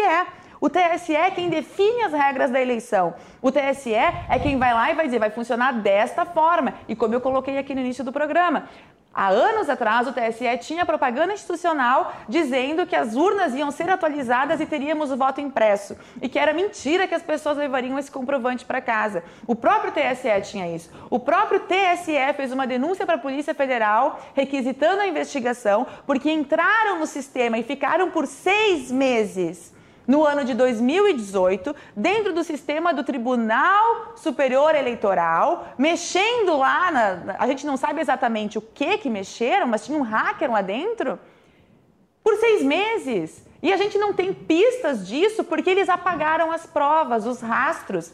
Então a gente tem prova de que o sistema foi invadido, de que é possível. A gente tem mais de uma universidade americana que já mostrou que as urnas não são confiáveis, que são fraudáveis. O próprio professor Diego Aranha tem falado sobre isso há muitos anos e participou desses testes. E não é uma pauta bolsonarista a gente falar de eleição transparente, de voto impresso. É uma pauta que o Brizola levantou antes de 2000. Brizola contratou especialistas que estão até hoje lutando por essa causa para que a gente tenha uma democracia com eleições transparentes. A quem interessa que os votos sejam contados numa sala fechada? Nós não queremos isso. Isso é coisa de regime ditatorial, que pega a urna, bota embaixo do braço e decide quem é que ganhou. Nós queremos transparência e é isso que o presidente Jair Bolsonaro quer. Isso é coisa de quem defende a liberdade do povo acima de tudo. Muito bom, Paula. Bom, a gente vai para a nossa primeira parada, um rápido intervalo e volta já com mais participações do Danilo Lima, do Ziel Lopes, do Plínio Dias e da Paula Cassol. E você siga mandando sua mensagem, se a gente tiver um tempinho vai vir para a programação, vem para a roda de debates, né? É uma rápida parada a gente já volta.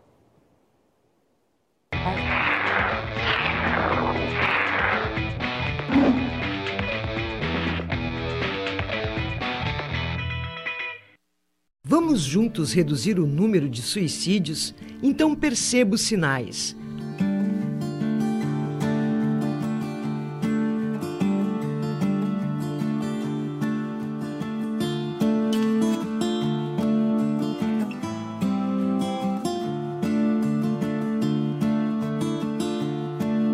Ouça, leve a situação a sério, pergunte sobre tentativas anteriores, ganhe tempo remova armas, cordas e remédios.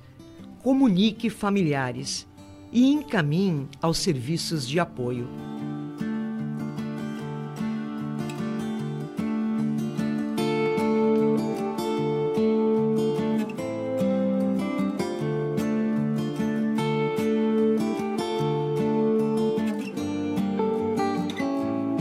Azof BM, defendendo quem protege você. Há mais de 20 anos, o Badesul dá valor para iniciativas que colaboram com a inovação. Dá valor para quem acredita na sua própria força, para quem empreende, investe e trabalha pelo crescimento do nosso Estado. É por isso que no Badesul existem oportunidades para todos os tamanhos de empresa, para o agronegócio e para o setor público. Badesul, a gente dá valor para o Rio Grande crescer. Governo do Estado do Rio Grande do Sul. Novas façanhas. Bem cedinho, os Schneider encontram a estrela e a duquesa que produzem um leite fresquinho e nutritivo que a Laurinha sempre encontra quando vai no Zafra. A novidade é que, de uns tempos pra cá, o maridão aprendeu a fazer panquecas maravilhosas. E mais, virou malabarista. A vida acontece quando você se encontra. Tiago, olha só, agora que eu também sou claro, eu queria conversar para definir qual é o papel de cada um. Você fala que a Claro tem o primeiro 5G do Brasil. Um. Eu falo que tem internet com fibra, Wi-Fi na casa toda e tem o Now em todas as telas. E por aí vai. Aí você. Não vai falar nada? Nem que Claro tem planos pós com esporte, séries, filmes e muito mais? Vai! Não você não apresenta coisa sozinha ali? Com milhões de pessoas ao vivo? 250 mega por 99,99? Vem pra Claro. Claro, tudo junto e conectado. Acorde. Temos um convite para você dormir melhor. O seu colchão precisa ser personalizado para a sua saúde. Por isso, a Vivar é a primeira empresa do Brasil a montar todos os seus colchões à mão. E porque só a Vivar faz isso por você, porque para nós a sua saúde importa muito. Sinta-se convidado a dormir melhor.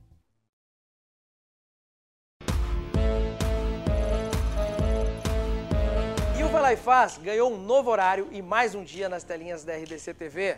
Todos os sábados e domingos, às 20 horas, estarei com vocês falando sobre empreendedorismo e o mundo dos negócios.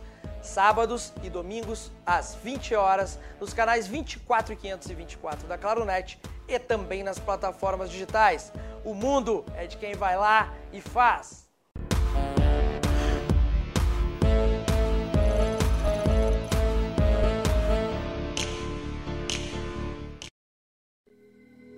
Quando você aprendeu a caminhar, você lembra quem estava lá? Quando você aprendeu a comer, você lembra quem estava lá? E quando você teve as suas primeiras conquistas? O amor transforma crianças em adultos, falhas em acertos, começos em vitórias. Na Bevita, amor significa cuidado constante. Cuidamos de quem sempre cuidou de você.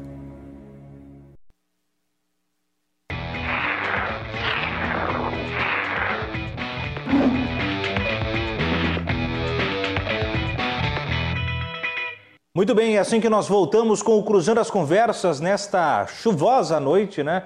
É, de quarta-feira, pelo menos aqui em Porto Alegre, região metropolitana, na verdade em grandes partes, né? A maior parte das regiões do estado do Rio Grande do Sul assolada por um grande volume de chuvas nesta quarta-feira. Bom, você é nosso convidado para interagir e participar do programa através das redes sociais, pelo YouTube, pelo Facebook, pelo Twitter e pelo Instagram. Siga a RDC TV em todas as plataformas. Confira também o podcast do programa no Spotify ou confira a programação nos canais 24 e 524 da Claro Net TV e da Claro Fibra TV, estendendo o sinal de qualidade por todo o estado. O oferecimento do programa, a Associação dos Oficiais da Brigada Militar e do Corpo de Bombeiros Militar, defendendo quem protege você. E Badesul Desenvolvimento, a gente dá valor para o Rio Grande crescer. Hoje nós debatemos as manifestações do dia 7 em forma e conteúdo, da legitimidade ou não das pautas, das demandas e de todos os personagens que estão envolvidos, né? Sejam instituições, sejam de fato personagens CPF mesmo. Né? Temos aqui a Paula Cassol comigo nos estúdios, coordenadora da manifestação do Movimento Livre Iniciativa do Rio Grande do Sul, e por vídeo, os doutores em Direito Danilo Lima e Zé Lopes e o presidente do Conselho Nacional dos Transportadores de Produtos de Cargas, o Plínio Dias. Eu volto com Danilo Lima. Danilo, é, você fique bem à vontade se destacar algum ponto da fala da Paula e fazer contraponto, até porque ela fez contraponto a manifestações suas, mas da minha minha parte, da minha demanda, tem elementos na fala da Paula que eu acho importante que se desdobrem, que é o seguinte. É, de fato, é, algo que tem que ser trazido à pauta e à baila de maneira técnica, que é essa, e me chama muita atenção, e eu, eu tenho apreço pelo tema, que é essa articulação hiperpolitizada do judiciário no Brasil, especialmente do STF. Né?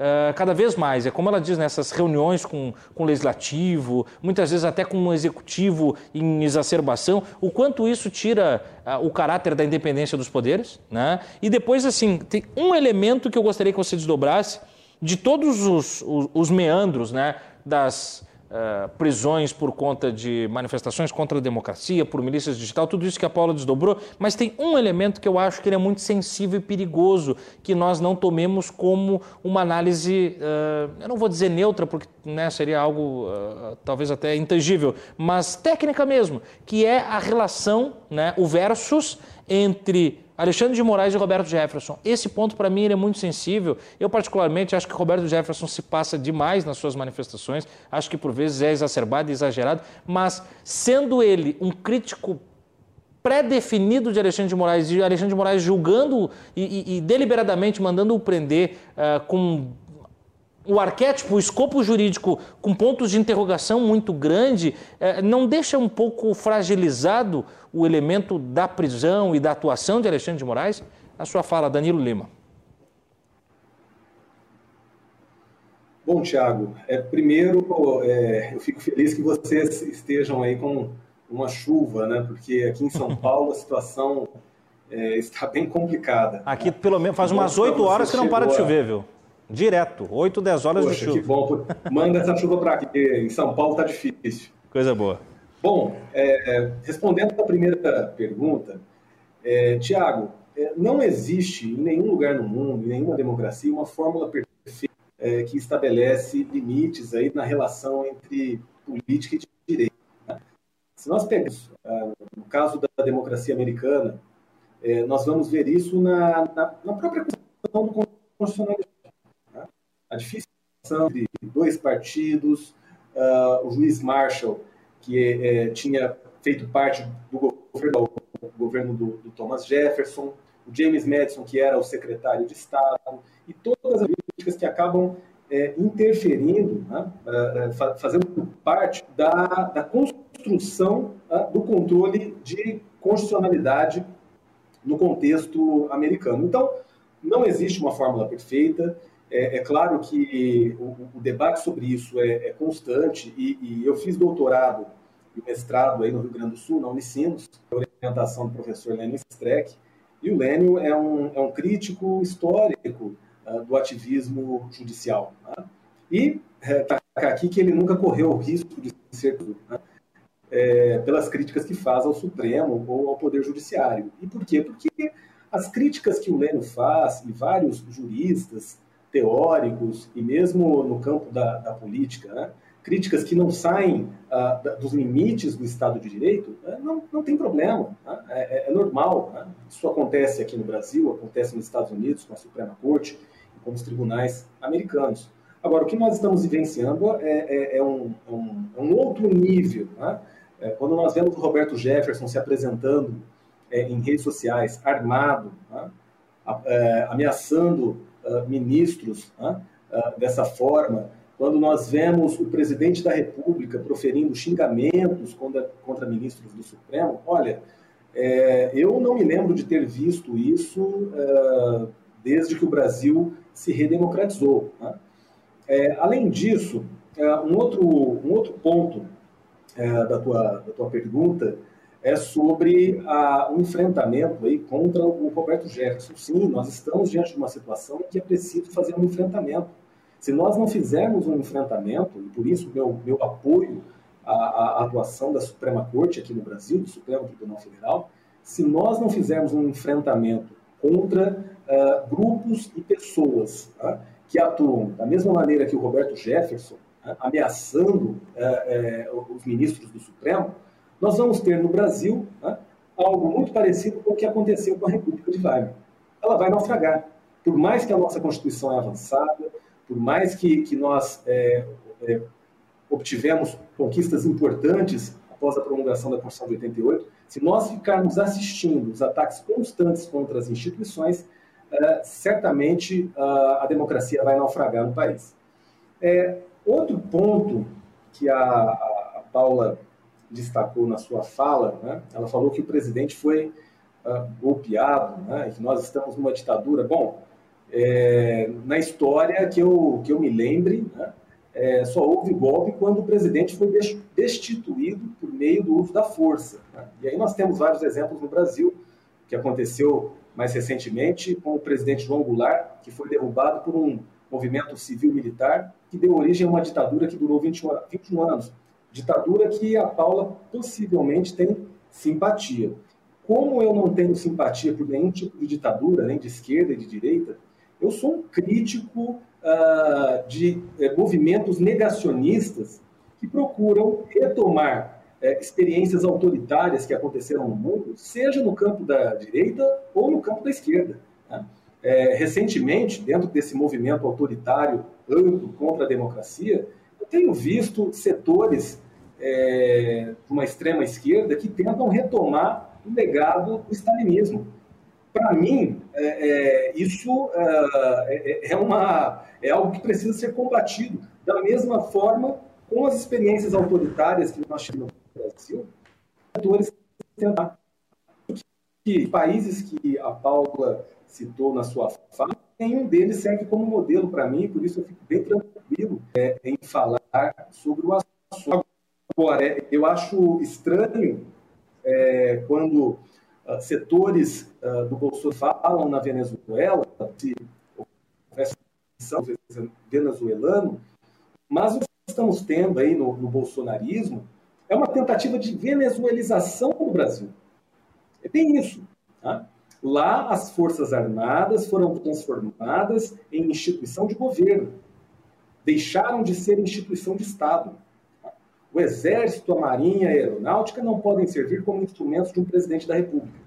Governos passam, a instituição de Estado fica. É por isso que, recentemente, ah, nos Estados Unidos, mesmo com a, pressão, a tentativa de colocar ah, os militares é, na, na, dentro da, dos movimentos é, apoiadores do, do Trump, né, que queriam desestabilizar as instituições, quando o Trump tentou envolver os militares, os militares imediatamente deixaram claro que eles não tinham uh, nenhuma responsabilidade com a, a, o debate político interno. Então isso tem que ficar claro. Né? Na democracia americana, general da ativa não participa de governo. General da ativa passa por quarentena fica lá um tempo afastado depois que vai para a reserva. Depois desse tempo é que ele vai para a política. E sabe por quê? Porque quem tem a prerrogativa de andar armado, né, é militar, não pode utilizar a arma para fazer política. E é por isso que agora, também recentemente, com a discussão, uh, para que uh, juízes, promotores que tentam capturar o sistema de justiça para obter benefícios políticos, que esses agentes públicos também passem por um período de quarentena. Isso é importantíssimo para uma democracia. E eu cito como referência o modelo americano, que não é uma ditadura, que não é um regime autoritário, para dizer, uh, citar exemplos do que nós podemos fazer aqui para aprimorar nossa democracia. E certamente aprimorar a democracia não passa pelo envolvimento dos militares na, no nosso debate político. Outro ponto que eu quero destacar é, recentemente, tem se falado muito em poder moderador. E isso é, é, vem muito dos movimentos bolsonaristas, que trabalham com fake news, trabalham com o negacionismo, né? e que não é só um negacionismo científico, né? como no caso das vacinas, é, no caso do tratamento contra o Covid, do combate ao Covid. É um negacionismo histórico e político. Tá? Negam que houve ditadura no Brasil, negam que o AI-5 serviu para matar, torturar, perseguir né? uh, opositores uh, do regime, né? uh, e também ah, negam questões fundamentais para a, a, a estabilidade das nossas instituições. Por exemplo, a Paula falou que o Bolsonaro não tem nenhuma ingerência no TSE. Ainda bem, ainda bem que nenhum presidente tem ingerência na justiça eleitoral. Sabe por quê? Porque houve um tempo no Brasil, na primeira que não existia justiça eleitoral. E aí sim a fraude corria solto.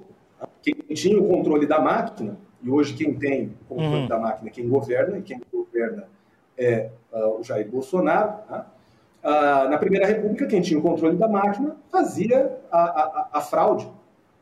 Só depois dos anos 30, com a, a, a criação da justiça eleitoral, que nós vamos poder economia para poder fiscalizar o processo eleitoral. O processo eleitoral que funciona bem, tanto é que nós tivemos alternância nos governos tá? de esquerda governaram o país, e Jair Bolsonaro foi eleito a, a, a, repetir isso, foi por 30 anos deputado federal e agora presidente da República. Outro ponto, a, a Paula fala que, falou que o movimento do presidente Jair Bolsonaro tem como finalidade da democracia. Aqui eu quero destacar que o Jair Bolsonaro nunca teve como democracia. Né? É, quando era deputado, chegou a defender que o presidente Fernando Henrique Cardoso fosse fuzilado. Tá? Então, vejam bem, defender que um, um adversário político seja fuzilado não é algo que um democrata faz. Pelo menos eu não me lembro de nenhum democrata proferindo esse tipo de palavra. Depois, chegou a, a, a defender também o fechamento do Congresso Nacional. Então, como que eu posso levar a sério um presidente da República que uh, já defendeu o fechamento do Congresso Nacional? Por fim, zombou do desaparecimento do pai uh, do presidente da OAB. Então, fica difícil né, é, sustentar que é, esse presidente realmente tem compromisso democrático, porque ele atenta contra as instituições e atenta também contra a segurança de seus ou melhor, o que eu chamo de adversário político é algo comum numa democracia, né? a divergência, direita, esquerda, né? mas no caso do Bolsonaro ele vê a política com, na, a partir da dicotomia amigo-inimigo. Então, o outro lado, para ele, tem que ser eliminado. É por isso que ele vê como um modelo Muito bom. retorno aí à ditadura militar uh, e não à preservação das instituições. Por fim, é, eu quero uh, terminar aí a minha, a minha fala nesse bloco, é, dizendo que, uh, antigamente, quando se falava em conservadorismo, tá, há um tempo atrás, nós tínhamos aí como grandes referências tá, Tancredo Neves, Ulisses Guimarães, tá, Inclusive, eu quero lembrar as palavras do Ulisses uh, no fechamento da Assembleia Constituinte de 88, quando ele disse que é, eu tenho ódio e nojo à ditadura. Discordar da Constituição, sim. Tentar derrubá-la, jamais. Então, a, o bolsonarismo não entende essas palavras. E o que o bolsonarismo chama de conservadorismo, na verdade, é um obscurantismo. Obscurantismo que talvez uh, pode, de certa forma, se aproximar muito com o que nós vemos no Afeganistão.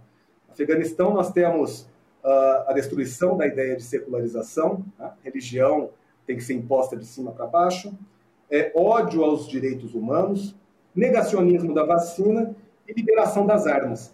Eu, como um democrata e, e como um simpático também a, a, a certas ideias conservadoras, conservadores democráticos, eu não defendo distribuição de armas, eu defendo fortalecimento da segurança pública.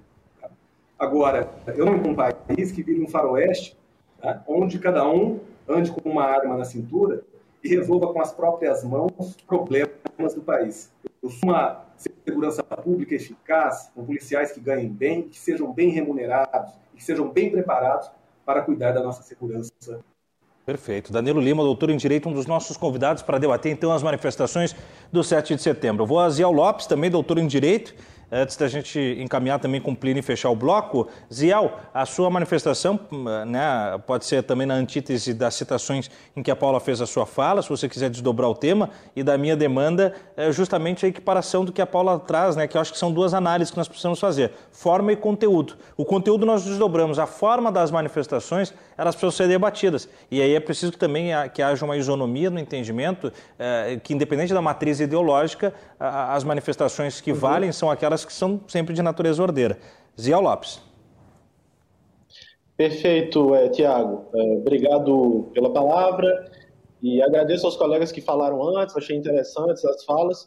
O que eu quero fazer, assim, a princípio vai ser tentar estar um debate produtivo, né? Eu acho que a gente ganha com isso. A gente, claro. inclusive, descobre informações novas. O, o, Plínio trouxe muita coisa interessante que eu não imaginava. É, achei bastante interessante a fala dele. E a Paula trouxe alguns elementos com os quais eu discordo e que eu quero trazer alguns recursos para quem está nos assistindo. Por favor. Poder pensar diferente. Né? Vamos dizer, você não concorda comigo, mas você pelo menos vai trazer alguma coisa aqui que você vai inovar metodologicamente, você vai descobrir algo que não pensava. Bom, eu pesquiso há muito tempo desacordo jurídico e o fenômeno da polarização. E uma das coisas importantes, assim, de conceito que a gente pode estabelecer sobre a área é o seguinte: Desacordo, divergência é natural, é saudável, faz parte da democracia e a gente tem que procurar cultivar uma cultura de desacordos e de debates racionais dentro da esfera pública. Porque assim a gente aprende, a gente fortalece nossa própria posição, a gente tem a oportunidade de rever nossas ideias. A polarização é um fenômeno diferente. Né? É, a polarização ela implica o seguinte: eu vou tentar cada vez mais me identificar com um grupo e eu vou tentar cada vez mais apontar o outro grupo como todo o mal do mundo. Eu vou tentar me desidentificar, eu vou tentar me alienar em relação ao outro grupo. Então, uma das características da, da polarização é o fenômeno da bimodalidade e do empobrecimento do debate. Não interessa mais a minha posição, interessa que eu quero me identificar com um pessoal do meu grupo e eu quero cada vez me desidentificar das pessoas que eu odeio.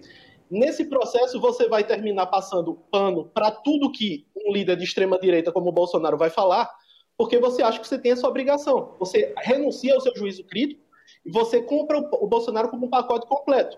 Esquecendo que você pode ter votado nele, você pode ter buscado algumas pautas dentro do que ele representava, e a partir de um determinado momento você pode dizer: eu discordo disso que ele está fazendo, eu não vou continuar aqui, eu vou mudar. E isso não quer dizer que eu tenha me tornado um esquerdista, um comunista, coisa do tipo. É, eu continuo com a minha posição, eu continuo tendo minhas pautas, mas eu acho que ele não está me representando, como o Plínio está fazendo, e ele está certíssimo nisso. Ele não precisa ser visto como alguém de esquerda é, por conta disso. É, o outro processo é o seguinte: toda vez que eu tento me diferenciar do outro e apontar no outro todo mal, eu deixo de fazer uma discussão de argumentos técnicos e eu começo a fazer uma discussão sobre pessoas ou pior, sobre o que eu imagino de pessoas. E aqui aconteceu bastante esse fenômeno na fala da Paula com relação ao debate que ela tentou instaurar com relação a mim. Eu não tenho nada contra ela, e eu aproveito esse momento para a gente despolarizar e para a gente transformar num debate produtivo, para mim e para ela. Né? Muita coisa a gente vai discordar, mas a gente pode trocar argumentos de uma maneira que seja interessante, que fortaleça as posições e que a gente repense algo. É, a Paula fez uma projeção de muita coisa que eu e que o Danilo defendemos, imaginando que nós somos esquerdistas ou comunistas defendendo a ditadura venezuelana coisa do tipo. Bom, tem uma série de projeções que foram feitas sobre mim que não correspondem. É, eu não sou, é, primeiro, não sou militante, né? eu não tenho engajamento político partidário, eu gosto de fazer análise técnica e para isso eu tento me manter neutro. Eu sequer sou advogado, eu estou numa posição ainda mais imparcial, não defendo nem causas específicas, né? eu estou realmente na pesquisa e como professor. E terceiro, eu não sou de esquerda, eu sou do pensamento da tradição liberal. É, eu estudo há vários anos autores como Ronald Dworkin, é, Kessan, assim, John Rawls, né? toda a tradição do liberalismo igualitário, o liberalismo que surgiu nos debates depois agora, dos últimos 50 anos. E admiro bastante um pensamento que, que pode ser enquadrado nessa tradição do José Guilherme Merchior, dos maiores intelectuais do Brasil de direita e um homem ligado à tradição do liberalismo social, um liberalismo que se sensibilizou com algumas questões sociais, mas que não deixa de defender liberdades individuais. Então, é, essa é a minha posição. Não sei por que se projeta toda a ideia que quem está falando contra o governo Bolsonaro é esquerdista. Não, não quer dizer isso. Né? O Plínio não é, e não é a posição que eu tô. Eu, eu não quero me ser colocado aqui como representante de nenhum movimento político, fazendo análise jurídica de defesa das instituições e da democracia. É, em benefício de um debate produtivo, eu vou querer fazer, então, uma análise de argumentos e oferecer a minha interpretação, oferecer informações para que você possa pensar se concorda comigo ou não, em alguns pontos, em outros, mesmo que você seja de direita, mesmo que você seja bolsonarista. Se você não gostar, né, é, é, eu não tenho que impor isso. Não tenho que tentar ganhar no grito ou com agressão. Vamos dizer o seguinte: é, primeiro, a, a Paula é, frisa que o STF está agindo em defesa de si mesmo. Ela diz que eu falei isso, que ela concorda e que isso é errado. É, não é errado. Isso é um fenômeno que acontece em várias cortes do mundo. A gente falou dos Estados Unidos que tem um fenômeno do, do Instituto do Contempt of Court. A corte tem que se proteger de ataques democráticos, até porque ela é a cúpula do judiciário. Ela vai recorrer a quem nessa situação? Né? Então, ela está usando de mecanismos que são justificados, não tem nenhum risco desse tipo de precedente extrapolar e prender alguém por livre opinião. Ninguém que, que simplesmente exarou a opinião crítica ao STF foi preso. Foram pessoas, todas elas, gravado, não é, não é debate assim polêmico tem gravado evidências. O cara falou que queria atacar a corte, queria fazer, cometer violência contra os ministros, é, queria acabar com a democracia, queria golpe militar. Isso aconteceu em todos os casos que levaram a medidas mais drásticas. E a corte tem que agir se defendendo, e tem que agir defendendo a democracia nesse sentido. Sobretudo diante de, da, da, omissão né, de, uma, de, um, de, um, problema de desenho institucional que a gente tem com relação ao, ao, ao nosso atual PGR, e que não é nenhum problema institucional porque as nossas instituições, instituições tradicionalmente, os PGRs denunciavam os presidentes. Os, pre, os, PGRs atuavam não como advogados do presidente e do governo, eles tinham independência. Isso mudou nesse governo. Então, o problema de mudança de cultura política. Não um problema de desenho de instituição, né? mas que a gente vai ter que fazer uma reforma para tentar salvar disso, porque não podemos ficar nesse tipo de dependência. Segundo ponto, é... com relação a eu não representar um pensamento de esquerda, muito menos esquerda antidemocrática, eu criticaria aqui qualquer ato antidemocrático de esquerda. É... E quem defender ditadura de esquerda, Cuba, sei lá, Venezuela, qualquer regime que tenha problema institucional, está errado. Simplesmente assim, não preciso nem comprar essa briga. É, terceiro ponto, é, a, a Paula falou que eu divulguei uma fake news, que o presidente divulgou aquela mensagem convocando as pessoas para o ato do dia 7 e fazendo toda a justificativa de que era necessário um contragolpe. É, não é fake news, gente, isso está nos, nos, principais veículos jornalísticos, foi, foi divulgado isso, de mais de uma fonte. E ninguém né? checou, né? pessoas que, que ninguém checou. mensagens. O presidente desmentiu? Agora, Paula, eu vou, eu vou usar uma estratégia que eu acho mais inteligente. Se você tenta negar uma coisa assim, eu vou dizer, tá, e quando o presidente fala, gravado, ele diz assim durante a, na TV: é, eu preciso que vocês façam alguma coisa para eu poder agir. Vai ser dado uma foto para a comunidade internacional no dia 7 do que a gente vai fazer. Vai negar que ele falou isso? Ele falou e a gente sabe o que ele quer dizer. Então, é, vamos tentar parar de fazer confusão e, e falácia, sabe? Vamos debater o que a gente é, o que é produtivo. Vamos assumir as posições é um ato que tem uma, um discurso autoritário por trás, que tem um discurso de golpe que está tentando arregimentar apoio do presidente com essa ameaça. Os, os, os, militares que se demitiram foram por pressão, porque não quiseram sobrevoar o STF com jato. Tem muita coisa nesse sentido, não dá nem para você querer discutir um ponto, tem muita prova, eu não estou de má vontade aqui. Se eu tivesse falseando alguma coisa, eu realmente pararia e diria. Próximo ponto, para a gente ser mais produtivo, é o bolsonarismo é um movimento conservador. Bolsonarismo não é um movimento conservador. Conservadorismo é o, o conservadorismo do Edmund Burke. São pessoas que, ó, sabe o que é conservadorismo? Tenham medo de rupturas institucionais, defendem mudanças progressivas e incrementais, tenham medo de grandes teorias que procuram re, re, revisar toda a sociedade, seja o comunismo, sejam teorias liberais, neoliberais, radicais de livre mercado.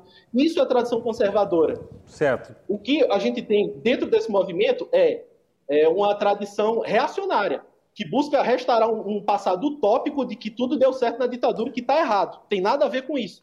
É, são crenças machistas, homofóbicas e coisas desse tipo. É, armamentistas. Quinto ponto, é, a, a, Paula está discutindo que a esquerda comete violência, botou fogo numa estátua, que é uma coisa que eu não, com a qual eu não simpatizo e não simpatizo com a esquerda nesse sentido, nem com botar fogo em estátua. Mas, minha gente, você quer comparar botar fogo com, em estátua com o que a gente está tendo nesse governo? A gente teve mais de 500 mil mortes de pessoas pela Covid e já tem pesquisa estimando que mais de 100 mil pessoas poderiam não morrer se o governo tivesse agido, não tivesse progado coroquina, não tivesse feito sabotagem institucional, como tem uma pesquisa da Deise Ventura, com um consórcio de pesquisadores mostrando que teve várias políticas sistemáticas nesse sentido. É, pelo amor de Deus, próximo ponto. É, a gente está tendo uma polarização no Brasil, porque as pessoas de direita começaram a poder se manifestar. Não é isso. Isso aí seria desacordo, seria saudável e bom para a democracia. E as pessoas que são de direita democrática têm mais a que se manifestar. O que a gente está tendo no Brasil é um problema de polarização, que é doentio, que é patológico, que é a ideia de que tentar cada vez mais dois grupos se matarem. E é um fenômeno que já foi comprovado por pesquisa empírica nos Estados Unidos e no Brasil, que é uma polarização assimétrica o que quer dizer isso? Que existe o componente da bimodalidade, mas um polo está polarizando mais do que o outro, que é o polo da extrema-direita, nos Estados Unidos e no Brasil. Você tem mais discursos violentos, você tem mais identificação com líderes autoritários, você tem mais políticas perigosas. Isso é pesquisa empírica, isso não é achismo. É, último ponto, é, então, então são palavras ao vento, né? Último ponto, é, todas essas medidas que o STF foi tomando são justificadas, eu já falei que não tem chance desses precedentes serem extrapolados para outros casos, como as pessoas estão discutindo, porque todos eles são casos extremos e que tem prova que a pessoa tentou diretamente contra a corte e contra o, o, as instituições democráticas. É, essa ideia de que tem uma milícia digital, isso não é uma fake news e não é achismo, tem uma perícia da Polícia Federal no inquérito das fake news, demonstrando que se formou um grupo para praticar crimes continuados publicando notícias violentas, ameaçando ministros, é, com financiamento, com organização de caráter criminoso. Para o pessoal que preza tanto pelos policiais, que fazem ótimo trabalho, vão ver a perícia da Polícia Federal que está nesse inquérito. Por último, a pergunta, a, a, a Paula ligou no final o modo defesa do governo e disse: está tudo ótimo. Pergunta para o Plínio se está tudo ótimo. Eu vou julgar o governo Bolsonaro não pela pauta da esquerda, porque essa é a pauta que não elegeu ele. Eu vou julgar pela pauta da direita. É por essa pauta que ele tem que ser julgado. Ele promoveu tudo que ele prometeu para a direita de coisa boa? Não promoveu. As pessoas foram instrumentalizadas para um governo é, autoritário, um governo que não governou em nada, não quer governar, nenhuma medida significativa desse governo foi aprovada por iniciativa dele, foi sempre no colo do, do Congresso e de outras articulações, o governo preferiu se comportar como antissistema o tempo todo e é isso que ele está fazendo até agora. É, eu, não tenho, eu não tenho um juízo político partidário desse governo. Eu estou falando que esse governo ele é mal para a democracia. Ele não é mal para a minha pauta política pessoal. Minha pauta política pessoal não vem ao caso aqui. Eu estou falando que ele é mal para as instituições, para a democracia. Os outros governos que a gente teve de esquerda, de direita e que a gente pode vir a ter não foram. Foram governos que eu discordo de muitas políticas do PT, do Fernando Henrique, mas não foram governos que botaram em risco a democracia em momento algum, como a gente está vivendo agora e como a gente tem uma overdose de provas. Perfeito, Zé. Então, é, eu acho que é esse o debate mais saudável que a gente pode fazer. Eu agradeço pela palavra, Plínio.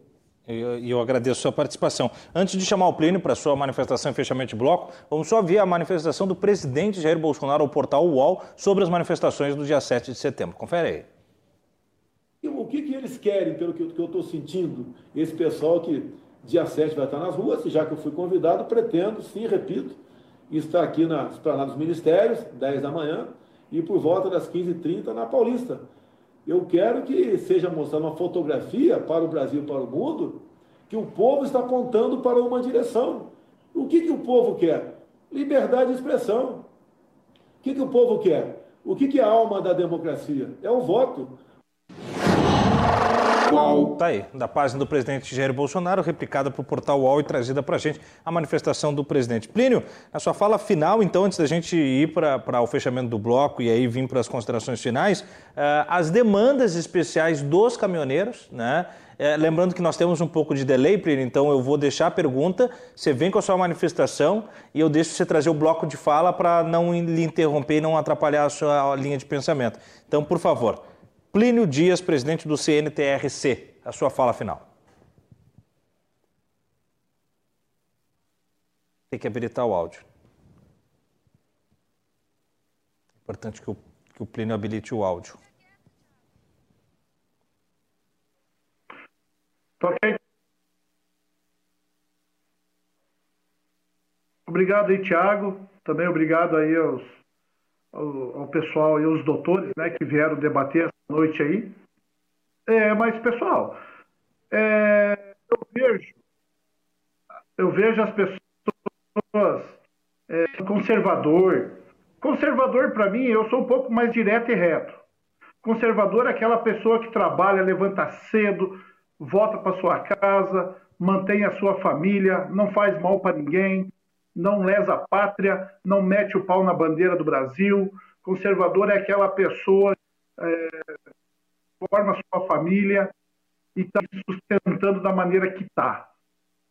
Essa questão que as pessoas foram presas, Roberto Jefferson, é, Polícia Federal atrás dessas pessoas aí e possivelmente possa ser presa ou não, ou não, são, ou não ser presa, porque aqui a gente ninguém está aqui para tampar o sol com a peneira, não. Porque qualquer, a gente sabe que qualquer guarda rodoviário, guarda municipal, polícia, polícia militar, é, PRF, fazer desacato à autoridade, qualquer um vai preso. Eles têm voz de prisão. Como nas nossas manifestações, quando a, a PRF chega Primeiro que os caminhoneiros, a pessoa vai presa até por desacato. Então, ninguém vai preso por andar correto e andar certo. Né? Falar correto e andar certo. Então, foi preso porque faz anos, pessoal, faz 22 anos que eu estou na linha sindical dos caminhoneiros. Eu iniciei em 20, eu tinha 27 anos, lá em 99. Eu estou com 49 anos hoje. É, é, nunca respondi um processo na minha vida e também nem sequer fiquei detido, uh, preso lá na, na, na, cadeia. Então é assim, pessoal. Errada, falou besteira, a autoridade está aí para corrigir e se colocar na cadeia se for, se for possível. Eu vi, eu vi a doutora Paula falar sobre os combustíveis. Agora, o que, que acontece com os combustíveis? Na outra, outra vez que eu participei aqui do programa, a gente estava questionando sobre o PPI, preço de paridade de importação, que antes, lá no, lá no nosso dente, no qual eu colei lá em 2017, ouvi, vi os vídeos que ele fez, que eu fiz nossa, nossa movimentação para eleição para, e, e eleger nosso presidente, nós acreditamos no, nos vídeos que ele fez, aonde ele falava que essa patifaria da Petrobras ia acabar, que nós, que nós importava 20% dos combustíveis e, não, e 80% era nosso. Até hoje, pessoal, se isso daí é patifaria da esquerda, da direita, que foi lá do Michel Temer, não importa. O que importa é que o brasileiro está pagando um combustível caro sobre o dólar. Ah, o governador subiu os impostos, mas quando sobe o combustível, sai lá o rosto do presidente da Petrobras e a entidade Petrobras. Não sai aqui o Palácio Iguaçu, aqui do Paraná, e nem o rosto do Ratinho Júnior, nosso governador. Porque o, o imposto deles está dentro desse patamar do valor. Né? Então, o que, que acontece? Se o combustível está R$ reais, o governador tem 40% em cima. Se acabar com essa patifaria do dólar, que nós não recebemos em dólar, se acabar com essa patifaria, o combustível cair para R$ reais, vai ter 40%, 30% do governador nos R$ reais. Eles não têm poder de subir. Então, quem sobe o nosso combustível, que sobe arroz, feijão, remédio, tudo é esse preço de paridade de importação. Nós tivemos uma reunião com o Conselho Nacional, com o presidente lá da Petrobras, e levamos nossa proposta. Nós temos é, fazer o PPE, né, o preço de paridade, paridade de exportação, pessoal. Então, é, hoje, que nem eu falei, as, as pessoas estão muito fanáticas, porque cobrar do governo, como eu faço, eu, eu, eu não tenho político de estimação, não existe isso para nós. Nós, temos, nós confiamos no trabalho do qual ainda não chegou, mas a gente está cobrando que isso chegue. É totalmente que vem falando de comunismo e petismo, isso daí. Nosso, nosso sindicato dos caminhoneiros, nossas não tem vínculo político em centrais sindicais, nem da direita nem da esquerda. Nós somos neutros. Cada presidente de sindicato de, de, de caminhoneiro, eu estou falando de caminhoneiro, não os outros, está é, tá livre para fazer campanha como eu fiz campanha para o nosso presidente Bolsonaro. Então, pessoal, é, nós temos cobrado o governo. Nós não temos aqui para discutir com ninguém, nem para meter o pau no outro, um, um advogado ensinar o outro. Nós estamos aqui para ver o, o que está nos afetando. O que está nos afetando é hoje é os combustíveis, que sobe tudo na mesa do brasileiro. Que sobe o arroz, feijão, remédio. Então, pessoal, nós temos que focar, focar nisso. Agora, dia 7 de setembro, que nem eu volto a falar, é um pecado que fizeram em cima da nossa independência. Nossos desfiles estão em risco. É, eu sou uma pessoa que eu tenho quatro netas, tem netas aí que vai desfilar já, talvez nem vai desfilar, porque por causa tem, tem pessoas hipócritas envolvendo situações perigosas em cima de uma comemoração do nosso Brasil. Então eu não estou aqui para puxar nem para o lado A nem para o lado B. Nós temos que ver o nosso país. Nossa democracia, sim. E eu garanto para os senhores que os caminhoneiros desse país, eles ainda vão salvar esse país. Muito bem. Porque quem entrega a, a, o país para os estrangeiros, como estão entregando aí, que vai vir ainda, sei quantos, mais de 30 bilhões que vão entregar para acionistas uh, estrangeiros aí dinheiro da Petrobras, que nós pagamos os combustíveis caros, vai ser o governo. Quem entrega uh, para os chineses é o governo. Então nós temos que ver quem vamos votar lá em 2022, porque o resto nós quebra o pau, se machucamos e os bonitão ficam lá escondidos e depois volta lá com os colarinhos brancos falando: É, eu sou brasileiro. É o caramba. Entregou nosso país para os outros e agora vem querer Muito dar bem. uma de bom. Então, temos que cobrar sim.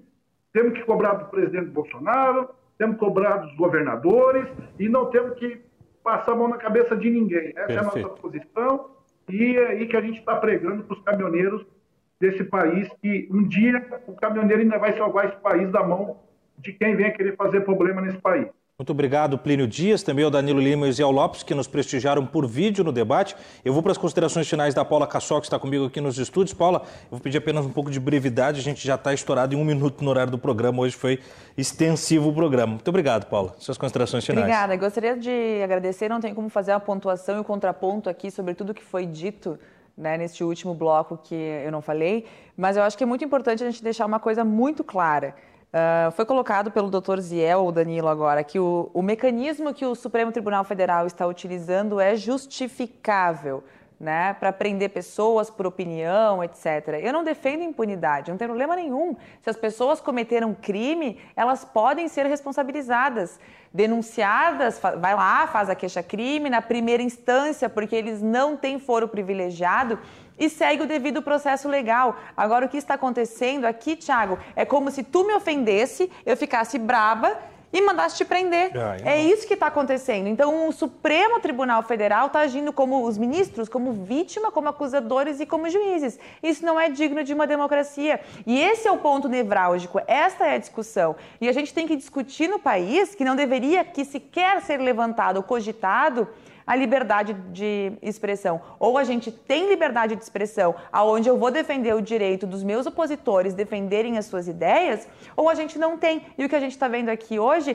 é qualquer pessoa que discorde daquilo que a patota, que aquele grupinho diz que é verdadeiro, em nome da democracia, seja ela qual for a democracia, mesmo que isso implique prisões ilegais, prisões políticas por opiniões dadas pelas pessoas, por inventarem uma milícia digital como se aquilo que as pessoas colocam nas redes sociais fosse crime e crime permanente. Isso não é aceitável numa democracia. Este é o ponto que nós estamos discutindo e indo às ruas, porque a gente está vendo pessoas sendo tendo a sua liberdade cerceada, liberdade de expressão e liberdade porque está sendo presa também, por estar colocando a sua opinião nas redes sociais ou se manifestando publicamente. E nós precisamos de um debate de ideias e aqui, como foi colocado, trouxeram um monte de assuntos à, à baila, né? Com questão da ciência, o negacionismo, o negacionismo. A ciência hoje, como é posta, ela não tem dois lados, ela não tem três, ela não tem discussão científica. Porque ou as pessoas aceitam aquilo que é dito por uma linha que diz aquilo que é verdade, o que, que não, e,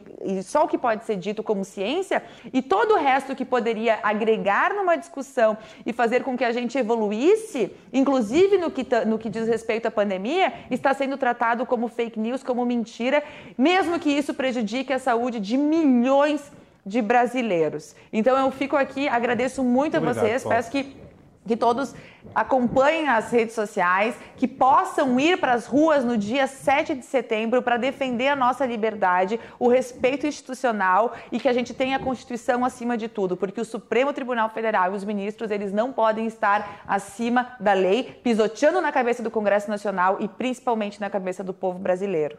Muito obrigado, Paula Cassol, Zé Lopes, Danilo Lima e Plínio Dias, nossos convidados de hoje. A gente vai para o intervalo e volta para fechar o Cruzando as Conversas, que foi bastante volumoso hoje, né? Com conteúdo de fato. Aí é dois minutinhos, a gente volta já.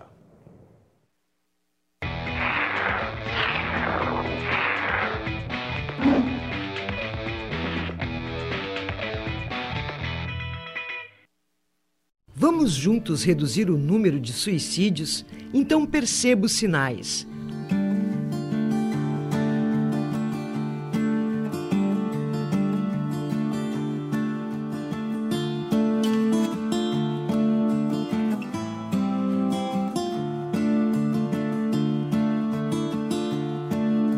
Ouça, leve a situação a sério, pergunte sobre tentativas anteriores, ganhe tempo, remova armas, cordas e remédios, comunique familiares e encaminhe aos serviços de apoio.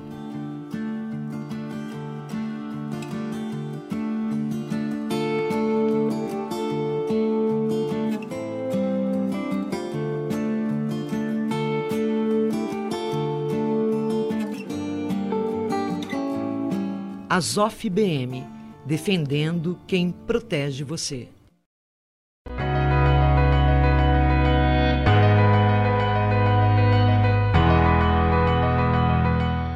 Elevato é uma referência em alto padrão. O grande diferencial da Elevato é o comprometimento com a satisfação do cliente início, meio e fim, desde a entrega, os prazos e o pós-venda. O atendimento é impecável. São mais de três décadas e ao longo destes 30 anos, algo que mais nos orgulha é a garantia, a dupla garantia que oferecemos. Além da garantia do fornecedor, tem a garantia Elevato. Este é o nosso compromisso com nossos clientes. Eu sou cliente da Elevato já faz alguns bons anos. Agora eu fiz uma reforma em plena pandemia. Em um mês e meio nós fizemos os materiais todos da Elevato, inclusive a banheira, tudo. Então assim, é uma empresa que eu acredito muito, que eu indico muito, porque eu acho que é uma empresa assim que, que a gente pode confiar, que acima de tudo eu acho mais importante ter a confiança.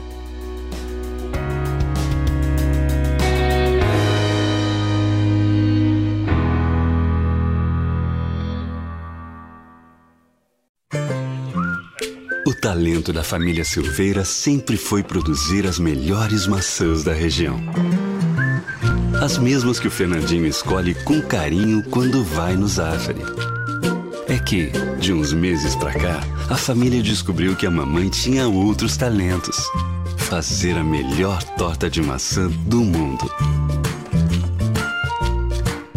A vida acontece quando você se encontra. Nas telas da RDC TV, você fica sabendo sobre as principais notícias para começar o dia.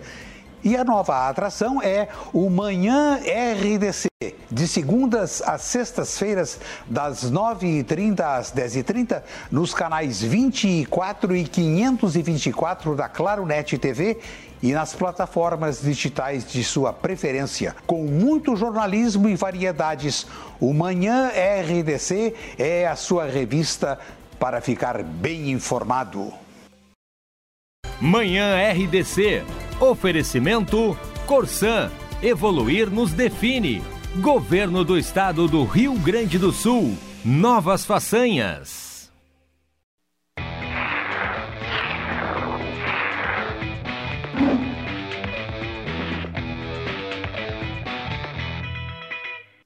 E assim nós voltamos então para fechar e nos despedir de você, né? Muito obrigado pela sua audiência, você que esteve conosco até agora. Já estouramos mais de sete minutos do horário do programa e você, fiel à nossa audiência que constrói o Cruzando as Conversas com a gente. Continue participando. Amanhã o tema é o não acolhimento do pedido de impeachment do Alexandre de Moraes. Vai ser um tema polêmico. Você é nosso convidado. Não perca a oportunidade de estar conosco. Muito obrigado a Plínio Dias, Danilo Lima, Zia Lopes e Paula Cassol por construírem comigo um belo Cruzando as Conversas na noite desta quinta-feira. Até a chuva a gente fez parar. Estou percebendo que não está chovendo mais lá fora. Com a produção da Evelyn Lopes, com a supervisão de jornalismo da Fernanda Bierhaus e tendo na equipe técnica o Beto Tormes, o Léo Rosa, a Ana Santos e o Bruno Cabral, nós ficamos hoje por aqui. E amanhã, 10 da noite, a gente tem encontro marcado. Então, para você, uma boa noite e até lá.